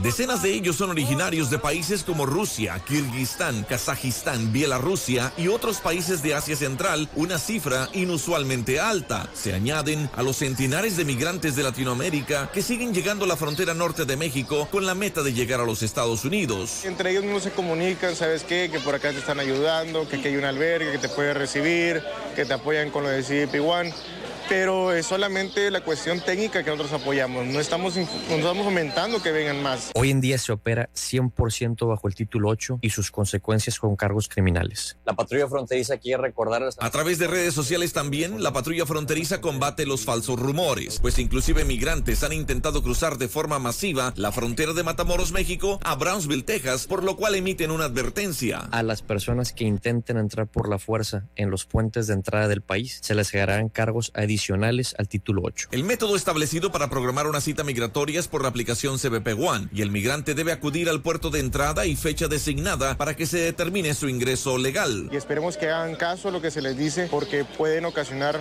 un desborde migratorio en las próximas semanas. Víctor Hugo Castillo, Voz de América, McAllen, Texas. Texas sigue invirtiendo en seguridad fronteriza al agregar 5.100 millones de dólares a su presupuesto para, entre otras cosas, construir una barrera acuática a partir de boyas. No queremos que nadie salga lastimado. De hecho, vamos a evitar que la gente se lastime y se ahogue. Esta es una forma proactiva. Estamos a punto de desplegar los primeros mil pies en Eagle Pass, porque en este momento el centro del contrabando es el condado de Maverick y el área de Eagle Pass. En solo dos sesiones, Texas está gastando cerca de 10 mil millones de dólares para enfrentar la crisis y el caos causado por la administración Biden. Además del anuncio sobre el presupuesto correspondiente al año fiscal 2024 que empieza el primero de septiembre, Abbott firmó seis leyes enfocadas en catalogar a los cárteles como organizaciones terroristas, ampliar poderes de autoridades en frontera e incluso compensar a dueños de ranchos que se vean impactados por la inmigración ilegal. La Guardia Nacional sostiene que Texas ha aumentado la seguridad en la frontera. Texas ya no es la zona cero. Para esta crisis, Texas es un bastión. Lo ejemplifican 11 estados que envían sus guardias nacionales a la frontera de Texas para ayudar a proteger a la nación. Algunas organizaciones critican el énfasis en el aspecto militar y promueven otras opciones para los migrantes. Si tuviéramos la capacidad de modernizar nuestro sistema de inmigración para que tengamos un número extendido de visas de trabajadores que requieren varias industrias en los Estados Unidos, desde agricultura hasta hotelería y procesamiento de alimentos, si ampliáramos el número de esas visas, esas personas, creo, buscarían esos caminos para venir. Laura Sepúlveda, Voz de América, Texas. Escucharon vía satélite desde Washington el reportaje internacional. Noticiero Omega Estéreo. Problemas de tierra. Reclamos por accidentes. Despidos injustificados. Reclamos de herencias, sucesiones, daños y perjuicios. Todo problema legal civil, penal y laboral. Consulte al 6614-1445. Licenciado Juan de Dios Hernández le atiende. 6614-1445. Con atención en Panamá, Panamá Este, Panamá Oeste, Colón, Coclé, Santiago, Herrera y Los Santos. Anote y consulte 6614-1445. Es momento de adentrarnos al mar de la información. Este es el resultado de nuestra navegación por las noticias internacionales más importantes en este momento.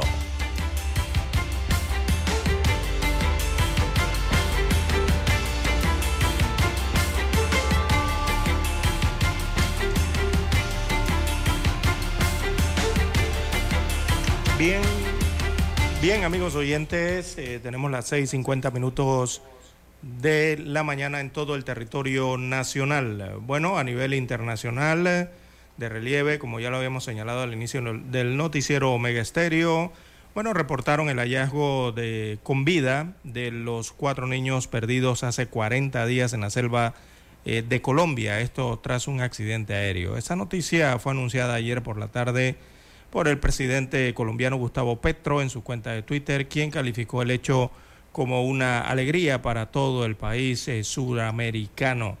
Así que aparecieron con vida los cuatro niños eh, que estaban perdidos hace 40 días en la selva colombiana, según anunció en el texto de su Twitter el presidente colombiano, quien confirmó la noticia eh, adelantada antes por Radio Caracol. Así que los protagonistas de este milagro de sobrevivir en la selva durante 40 días son los menores Leslie Mukutui, de 13 años de edad, Soleini Mukutui, de 9 años de edad, Tien Noriel Ronoke Mukutui, de 4 años de edad, y el bebé de un año, Christine Neruman Ranoque. Eh, eran los cuatro niños, ¿no? los menores, eh, hermanos entre sí, eh, que fueron entonces hallados en un punto remoto entre los departamentos de Caquetá y Guaviaré, eh, donde fueron buscados sin descanso durante semanas por más de 200 militares, entre ellos comandos de las Fuerzas Especiales del Ejército y también indígenas en varias tribus eh, brindaron el apoyo por ser los conocedores de la selva. Así que los menores de edad, eh, repetimos, fueron encontrados. Los cuatro están en buen estado de salud, aunque se les ve demacrado y desnutridos, algo natural eh, tras la odisea vivida. Bien, en más noticias internacionales, a las 6.52 minutos eh, de la mañana en todo el territorio nacional, bueno, tenemos que eh, grupo yihadista ataca Popular Hotel en Mogadiscio. Eh, fuerzas de seguridad eh, lograron neutralizarlos. Así que hay un gran número de civiles que fueron rescatados durante la operación, según asegura la Agencia Nacional de Noticias Somalí, SONA.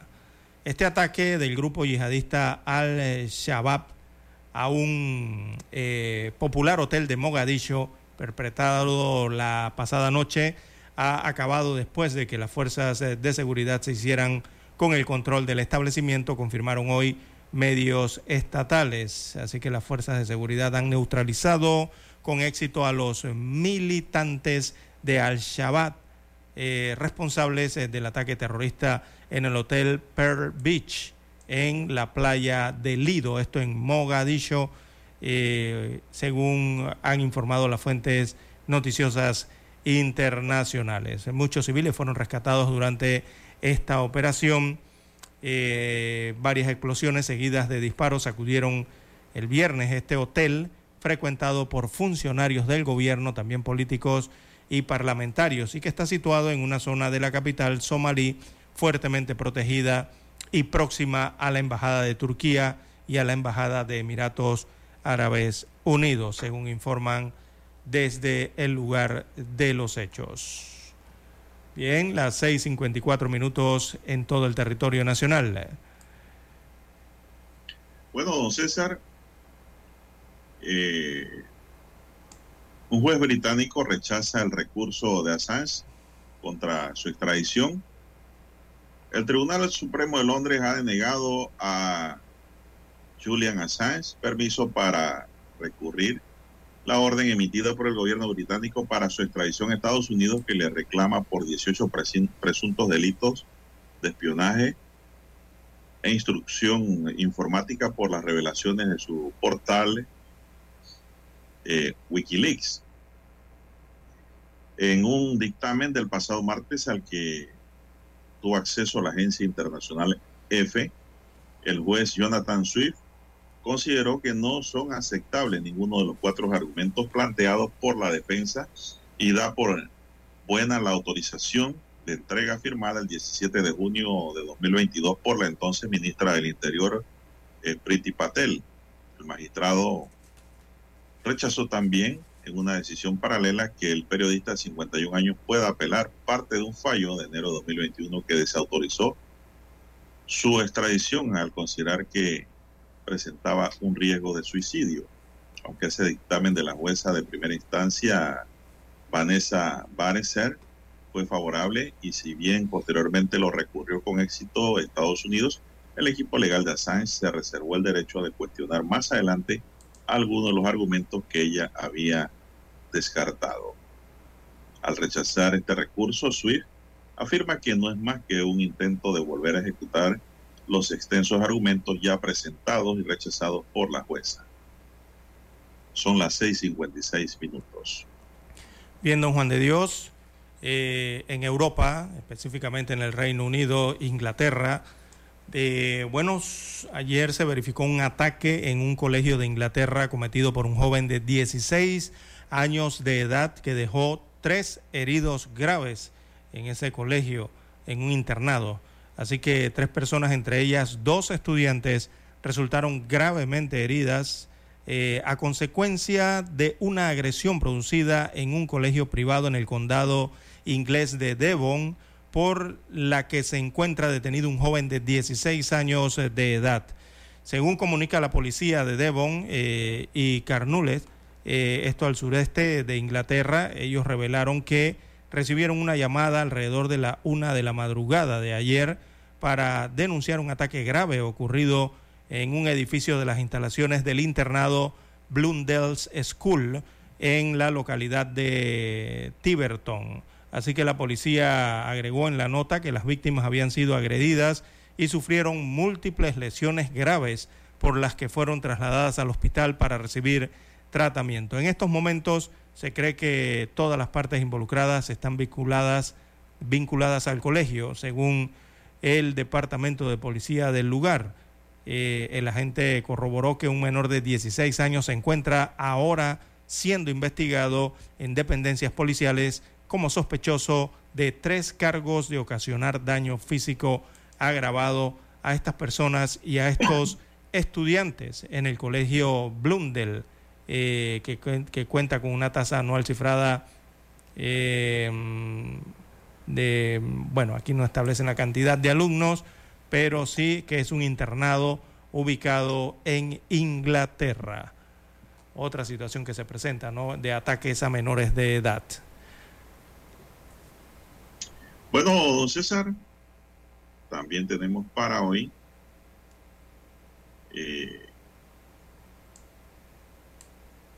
pues obliga a paparazzi a no acercarse a Clara Chía, pareja de Piqué, y no se puede acercar a menos de 400 metros, don César.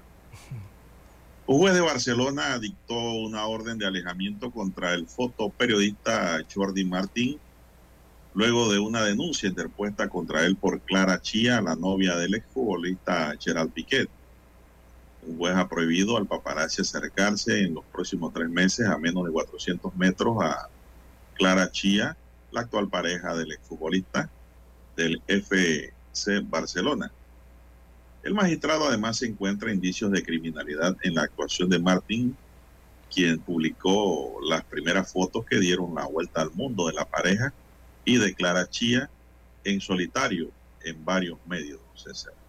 Así ha actuado la justicia España. La mujer pues se había quejado ¿no? de sufrimiento por esta persecución del paparazzi, don César. ¿Qué le parece? Eso es una presión, debe ser una presión muy grande, ¿no?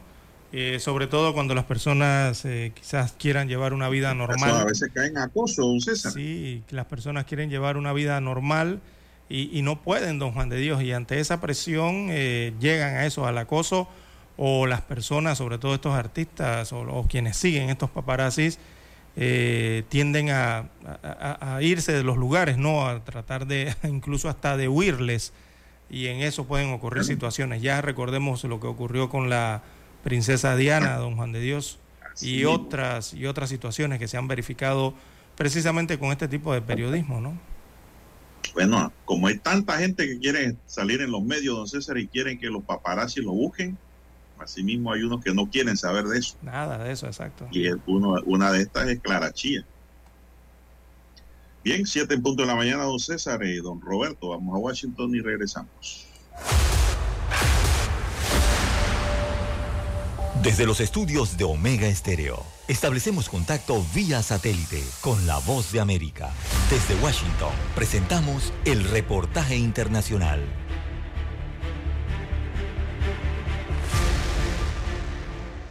Estados Unidos rechaza las agresiones de China contra empresas nacionales que Washington considera que son no solo injustas, sino de origen político, expresó el embajador estadounidense en China, Nicholas Burns. Según la agencia Reuters, varias empresas han enfrentado un mayor escrutinio en la nación asiática en los últimos meses, incluido el fabricante estadounidense de microprocesadores Micron Technology, que el ente regulador chino dijo en mayo que no podría vender a operadores de infraestructura.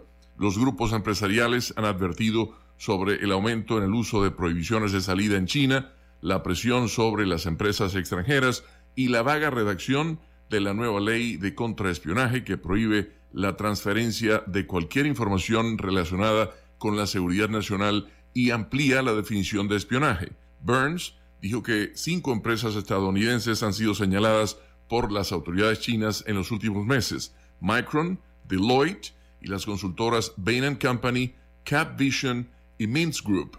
No les está sucediendo a las empresas de otros países, pero sí a las nuestras, dijo Burns, en un foro de la Coalición de Liderazgo Global de Estados Unidos en la capital estadounidense a través de un enlace de video desde Beijing.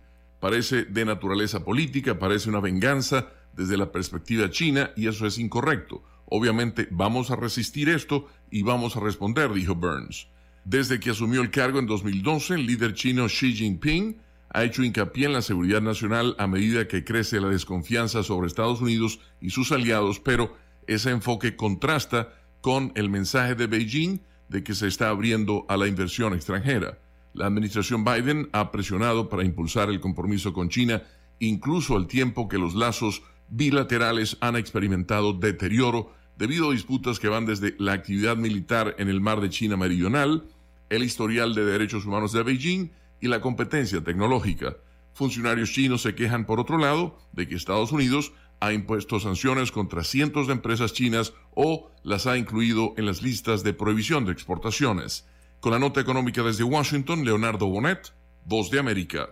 El auge de la inteligencia artificial es un tema de actualidad y también de preocupación, porque a través de su utilización se puede reemplazar a las personas en voces, escritos y hasta imágenes que podrían ser mal utilizados. Es por eso que el jueves varios senadores estadounidenses presentaron dos proyectos de ley bipartidistas. Uno requería que el gobierno de los Estados Unidos sea transparente al usar la inteligencia artificial, decirles a las personas cuándo la agencia está usando inteligencia artificial para interactuar con ellos.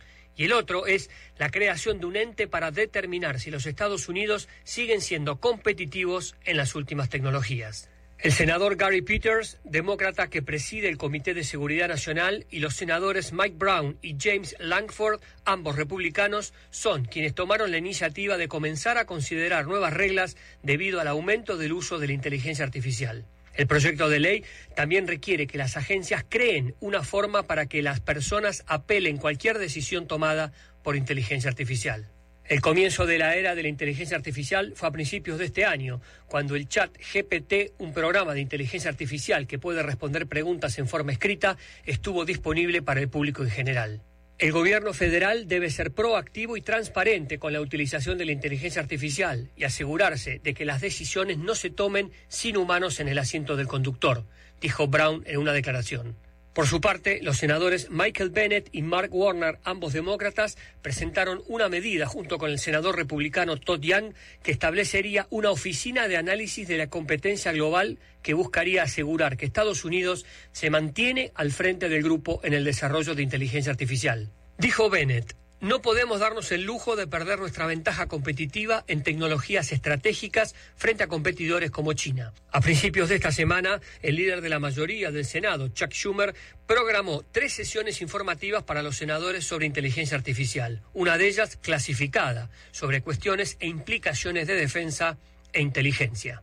Gustavo Cherkis, Voz de América, Washington, D.C según aseguran desde la Casa Blanca las últimas semanas y cada vez con más intensidad, Rusia ha estado utilizando drones iraníes no tripulados para atacar Kiev y aterrorizar a la población ucraniana, a la par que denuncian el aparente fortalecimiento de los lazos militares entre Rusia e Irán. Además, el portavoz del Consejo de Seguridad Nacional de la Casa Blanca, John Kirby, extendió la preocupación de la administración Biden en torno a la posibilidad de que Rusia estuviera trabajando con Irán para producir drones de ataque desde territorio ruso y es que según la inteligencia estadounidense tienen información de que el Kremlin estaría recibiendo materiales de Irán imprescindibles para construir una planta de fabricación de drones que aseguran podría estar en pleno funcionamiento a principios del 2024. Esta información confirmaría las previsiones de los expertos bélicos, quienes aseguran que el Kremlin no tiene previsto poner fin a la invasión de Ucrania y la paz por ahora no es una opción. A medida que se intensifica la cooperación entre ambos países, Estados Unidos alerta que el apoyo fluye en ambos sentidos, de Irán a Rusia y de Rusia a Irán. Se trata, aseguran, de una asociación de defensa a gran escala en detrimento de la seguridad de Ucrania y que además pone en riesgo a los vecinos de Irán y la comunidad internacional. Como respuesta desde el gobierno del presidente Biden, continúan utilizando todas las herramientas a su disposición para exponer e interrumpir este tipo de iniciativas militares entre la Federación Rusa y la República Islámica de Irán, tales como sancionar a las partes involucradas. En tanto, y desde el inicio de la guerra, Moscú se ha defendido y ha negado el uso de drones iraníes contra Ucrania. Según aseguró el portavoz del Kremlin, Dmitry Peskov, la administración Putin no tiene información sobre el uso de este tipo de artefactos de tecnología avanzada. Judith Martín Rodríguez, Voz de América. Escucharon vía satélite desde Washington el reportaje internacional. La información y el análisis en perspectiva. De lunes a viernes, de 7.30 a 8.30 de la mañana. Con Guillermo Antonio Adames, Rubén Darío Murgas y Camila Adames Arias. En perspectiva. Por los 107.3 de Omega Estéreo. Noticiero Omega Estéreo.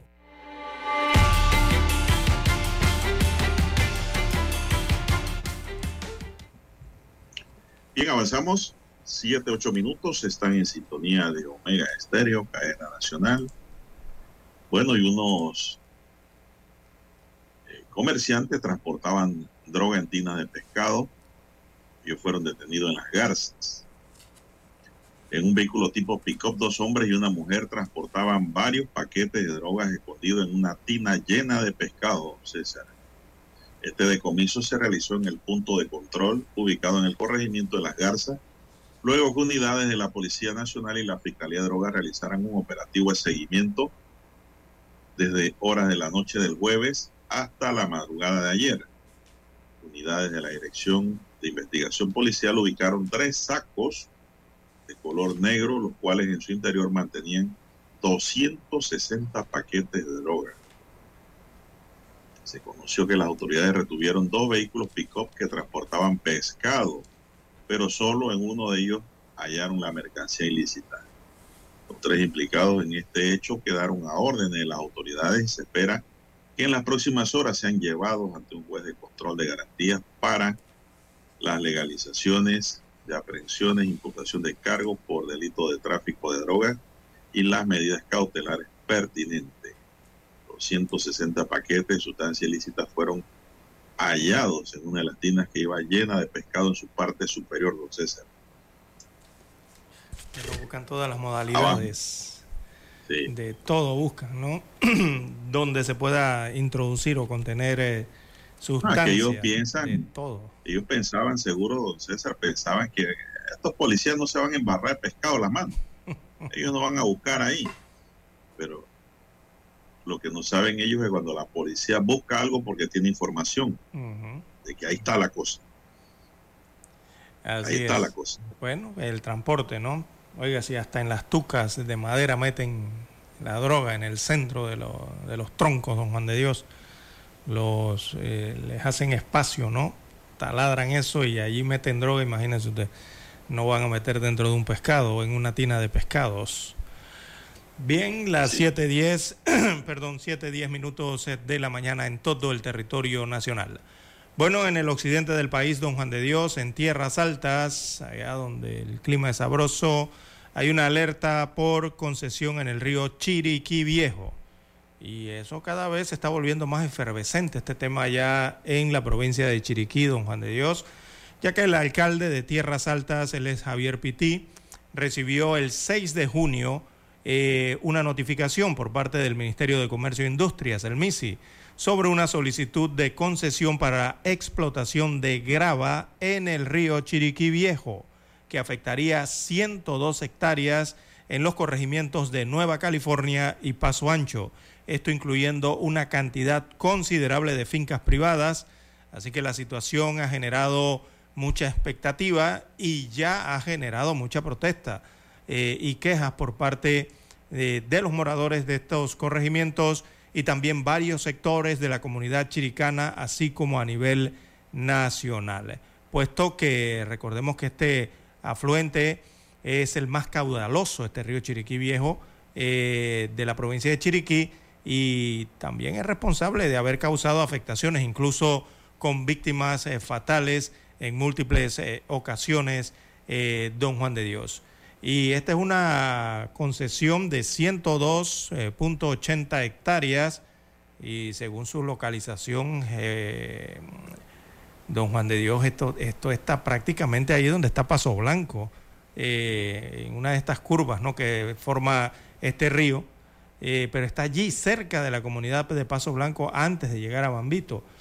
Eh, indican las autoridades desde esa área que han convocado a una reunión tipo consulta ciudadana para el próximo miércoles en el estadio de béisbol de la Florida. Esto queda en Volcán. La reunión será a las 10 de la mañana, eh, donde la comunidad expresará a los representantes del MISI, y yo incluiría aquí también a los de mi ambiente, don Juan de Dios, al Ministerio de Ambiente, eh, sus preocupaciones, sus preocupaciones y las eh, desventajas que tiene una concesión sobre este afluente. Oiga, pero, es que están hablando aquí de sacarle material pétreo, al río, don Juan de Dios. Usted sabe cuál es el río Chiriquí Viejo, ¿verdad? Bueno, la situación eh, con este río es que es un río caudaloso cuando caen fuertes lluvias en eh, las tierras altas de la provincia de Chiriquí. Eh, este río crece y crece de verdad el flujo ¿no? de agua. Y don Juan de Dios precisamente lo que detiene o contiene o encausa o, disminuye la velocidad que llevan las aguas eh, son precisamente las piedras y las rocas y el material pétreo que hay dentro del río. Eh, si a ese río, don Juan de Dios, amigos oyentes, le sacan las piedras que tiene, téngalo por seguro que se va a llevar cualquier poblado en cualquier momento. Porque eso es lo que logra detener la velocidad del río y, verdad logra contener ese poderío que tiene el río. Recordemos que las tierras altas, la mayoría de las tierras, eh, son de origen volcánico. Eso no es el tipo de, tierra que uno ve por acá en, la península de Azuero, en Coclé, en Colón. No, no, la, tierra allá es arena. Eso es distinto por allá. Y precisamente esas piedras que tienen los ríos, ese material pétreo, es el que logra entonces encauzar los ríos, sobre todo estos ríos poderosos allá en la provincia de Chiriquí. Así que se ha eh, propuesto entonces una concesión para la extracción de piedra, grava en este caso, eh, para una empresa constructora allí eh, cerca Paso Blanco, pero dentro del río Chiriquí Viejo, que es la problemática que están expresando los moradores desde el occidente del país. Eh, muchas agrupaciones, asociaciones conservacionistas y ambientalistas, don Juan de Dios, también han expresado su preocupación, han alzado su voz respecto a este tipo de concesiones en estos ríos. Ya recordemos lo que ha causado el río Chiriquí, ¿no? Eh, cuando se crece. Eh, ha causado mucha destrucción e incluso hasta muerte. Eh, ¿Por qué? Porque simplemente se sale de su cauce, ¿no? Y lo que lo contiene precisamente son esas rocas, esas piedras que uno ve cuando va subiendo hacia tierras altas en el verano, que usted ve los peñascos así de color blanco, ¿no? Por el sol, pero precisamente eso es lo que causa el río y precisamente eso es lo que mantiene el río Chiriquí Viejo. Así que yo creo que sacarle el material petro allí sería un gran error, un gravísimo error. Bueno, es que ningún río, César, se le debe sacar piedra y arena, ningún río. Mire el Pacora, como lo tienen acá. El, ah, no, sí, ya eso lo eh, desbarataron. En Panamá este. autoridad. Sí, señor. Bueno, vamos a hacer una pausa, dice Roberto, y regresamos. Noticiero Omega Estéreo. A esta hora establecemos contacto vía satélite desde Washington. Gracias a Banco Aliado. 30 años. ¿Qué quieres crear? 37 cargos criminales se enfrentará el expresidente Donald Trump, según los documentos judiciales que este viernes reveló el Departamento de Justicia de Estados Unidos. Los cargos federales incluyen la retención deliberada de información de defensa nacional.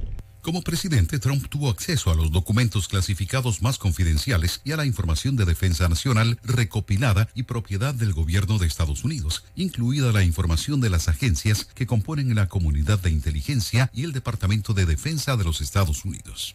Parte fundamental de la acusación se fundamenta en una conversación de Trump transcrita en los documentos revelados este viernes, donde el exmandatario reconoce que los documentos no fueron desclasificados. Mira, como presidente pude haberlo desclasificado. Ahora no puedo, ya sabes, pero esto sigue siendo un secreto.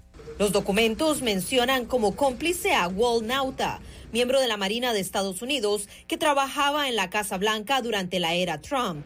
Este viernes se conoció que dos de los abogados renunciaron a la defensa de Trump. Puede ser que el Departamento de Justicia también crea que esta persona es culpable eh, eh, y pueden haber otros también en el futuro. Obviamente, si hay una conspiración, va a implicar a más de una persona. Trump insiste en su inocencia. Esta es la primera vez en la historia de Estados Unidos que un expresidente es acusado de cargos penales. Por ahora deberá comparecer en la primera audiencia ante el Tribunal de Miami el martes 13 de junio, un día antes de cumplir 77 años. Celia Mendoza, Bus de América, Washington. En Banco Aliado creamos oportunidades. Genera un 3% de interés con tu cuenta Más Plus. Banco Aliado, tu aliado en todo momento. Visítanos en nuestra página web bancoaliado.com y síguenos en nuestras redes sociales como arroba Banco Aliado. Banco Aliado, 30 años. ¿Tú qué quieres crear? El reportaje internacional llegó a ustedes gracias a Banco Aliado. 30 años. ¿Qué quieres crear?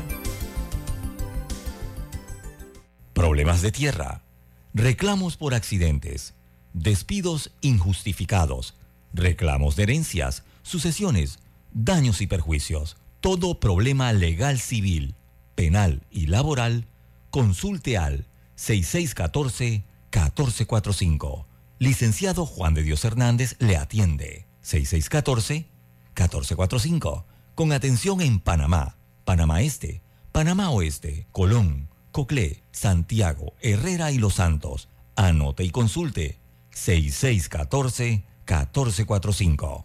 Noticiero Omega Estéreo.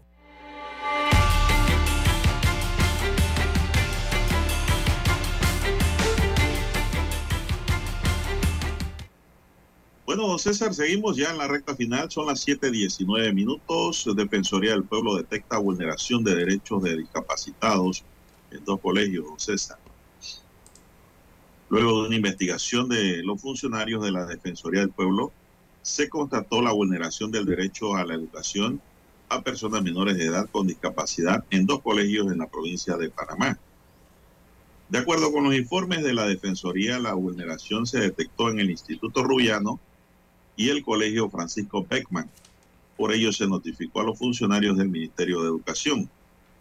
En la investigación se detectó falta de recursos humanos para cubrir las demandas de estudiantes con discapacidad, necesidades pedagógicas e infraestructuras deterioradas.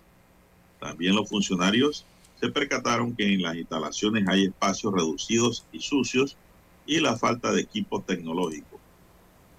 Un punto que se destaca en estas pesquisas es que se detectó un aula inadecuada para el gabinete psicopedagógico del Colegio Francisco Beckman. Esa instalación carece de privacidad y confidencialidad para atenciones. Ante esos escenarios, la Defensoría del Pueblo recomendó eh, al Ministerio de Educación elevar los estándares de atención a los niños y adolescentes con discapacidad en los centros educativos en todo el país. Recomendaron que se le otorgue el presupuesto para que el Instituto Panameño de Habilitación Especial brinde atención especializada a la población con discapacidad en proceso escolar. Esta investigación, recordó la Defensoría, tiene sus antecedentes en el foro de comunicación asertiva de niños y niñas y adolescentes realizado por la entidad, en la cual los propios estudiantes informaron a los oficiales de derechos humanos sobre estas irregularidades, don César. Así que allá la bola está en el patio de la ministra de Educación, Educación Aruja Gorday, don César. Así es, la de educación en este caso. Por lo menos el defensor deja claro, don César, que no está en ese puesto para tapar este tipo de, de irregularidades. Está bien, que lo haga. Y no solo se debe concretar en estos dos colegios, don César, porque de seguro si en estos colegios existen estas condiciones inadecuadas, de seguro que en otros también de orden público estatal están iguales, César. O quizás hasta peores. Así que hay que ampliar esa investigación, pienso yo. Pero hay que, hay que denunciar. Ya lo saben los padres de familia, dónde tienen que ir a denunciar a la Defensoría del Pueblo estas irregularidades que ocurren. En este caso fueron para niños con discapacidad, o jóvenes, porque estos colegios son secundarios, son adolescentes. 7.22 minutos, ¿qué más tenemos? Bien, don Juan de Dios, eh, oiga, los scooters, eh, hay un Ah, uso sí, de bueno. este tipo de, de tecnología o de vehículo, le llaman algunos, para la movilidad en las ciudades. Eh, ya eso en Panamá desde hace años se está verificando este tipo de aparatos electrónicos, ¿verdad? Para circular por las calles. Eh, pero es el gran problema, que no se sabe si se puede circular por la calle, por la calzada con ellos, o por eh, las vías peatonales, o sea, por la acera. Es la gran problemática que hay con este objeto eh, que irrumpió en las ciudades y también aquí en la ciudad de Panamá. Eh, uno, por el hecho de, bueno, no se requiere licencia, esto no tiene matrícula, no tiene seguro, no tiene nada, rueda, tiene dos llantas, eh, tiene un motor que lo impulsa, un motor eléctrico. Eh, y, don Juan de Dios, no hay uso de casco. Usted ve a las personas, a los ciudadanos, a los jóvenes sobre todo que utilicen esto, usted los ve sin casco por las avenidas, eh, cruzando, pasando sobre el paso cebra, o sea, líneas de peatonales, sobre aceras, sobre carreteras, eh, por todos lados donde pueda circular, bueno, circulan con esto, ¿no? Parece que no hay, digo, no existe una reglamentación específica dentro de la República de Panamá para esto y no veo que se haya adelantado nada al respecto por parte de las autoridades que tienen que ver con el uso de las áreas públicas, las servidumbres o el transporte y el tránsito en eh, el país eh, Don Juan de Dios. Eh, no hay una cifra específica, nunca he escuchado hasta el momento hablar a la autoridad del tránsito y del transporte terrestre o a operaciones del tránsito de la Policía Nacional reportar hasta el momento algún tipo de accidente, ¿no? Con este tipo de monopatín o, o- o, bueno, algunos le llaman vehículos, ¿no? O que hayan causado accidentes hasta el momento con otros vehículos o con otros peatones. pero no he escuchado el reporte hasta, hasta el día de hoy. Pero don Juan de Dios, esto debe tener sus reglas, debe, deben establecerse reglas para circular, ya sea por la acera o por la vía pública, porque parece tener un desorden o estar fuera de control la circulación con este tipo de mm, equipo rodante. El, el tema, don César, es que este es un vehículo. No tiene, placa. No tiene placa. Don César, para empezar, no tiene un seguro. Ni el vehículo, ni el que va sobre él, ni daños a terceros. Eh, los operadores que lo usan no usan ni siquiera casco, don César. Y esto es un peligro rodante, don César. Usted sabe que en un año los accidentes en estos vehículos en dos o tres ruedas causan unos 286 millones de muertes en el mundo. Mire, 286 millones de muertes en el mundo de personas que se han accidentado en estos aparatos. De que se tira en contravía con esos... esos Esto lo afirma la Organización Mundial de la Salud, don César, y lo afirma por un estudio que se hizo para el año 2017, imagínense, estamos en el 2023. La cifra ha impulsado en diferentes países la creación de leyes que establezcan medidas de seguridad al trasladarse en ese tipo de vehículos, la construcción de infraestructuras especiales para circular en estos aparatos y otros aspectos. Eh, bueno, eh, en septiembre de 2021 un influencer se trasladaba en un scooter por las calles de Boston, Estados Unidos, don César, y se accidentó. Y él, después de ese accidente, dice que jamás volverá a montar esos aparatos en las condiciones en que se dan allá también. En el mundo se ha incrementado el uso del scooter como método de movilidad alternativa. Por ende, en Panamá estamos empezando a verlo. Esto lo dijo la autoridad de tránsito a la estrella de Panamá. Pero nada más está viendo. No está haciendo ni diciendo nada. en Panamá el uso de este tipo de vehículo ha aumentado en los últimos años.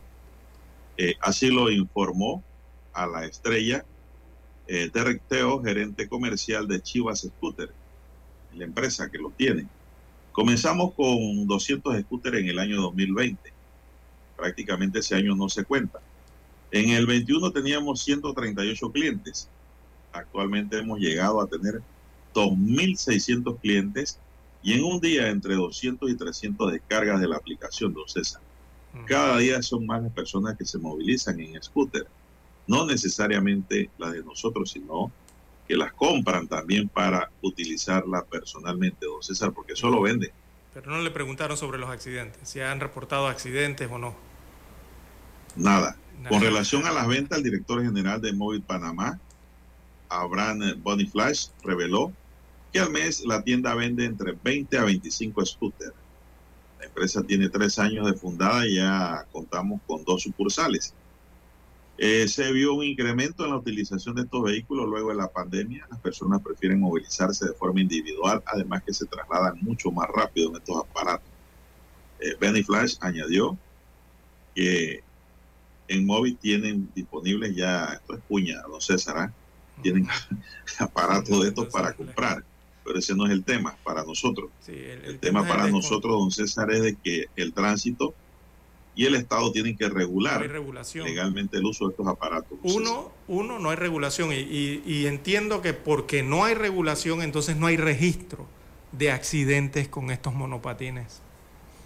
Quizás los registros los podemos encontrar, quizás pienso yo, pudiese ser en las salas de urgencia o en los hospitales con los lesionados que llegan y, den, ¿no?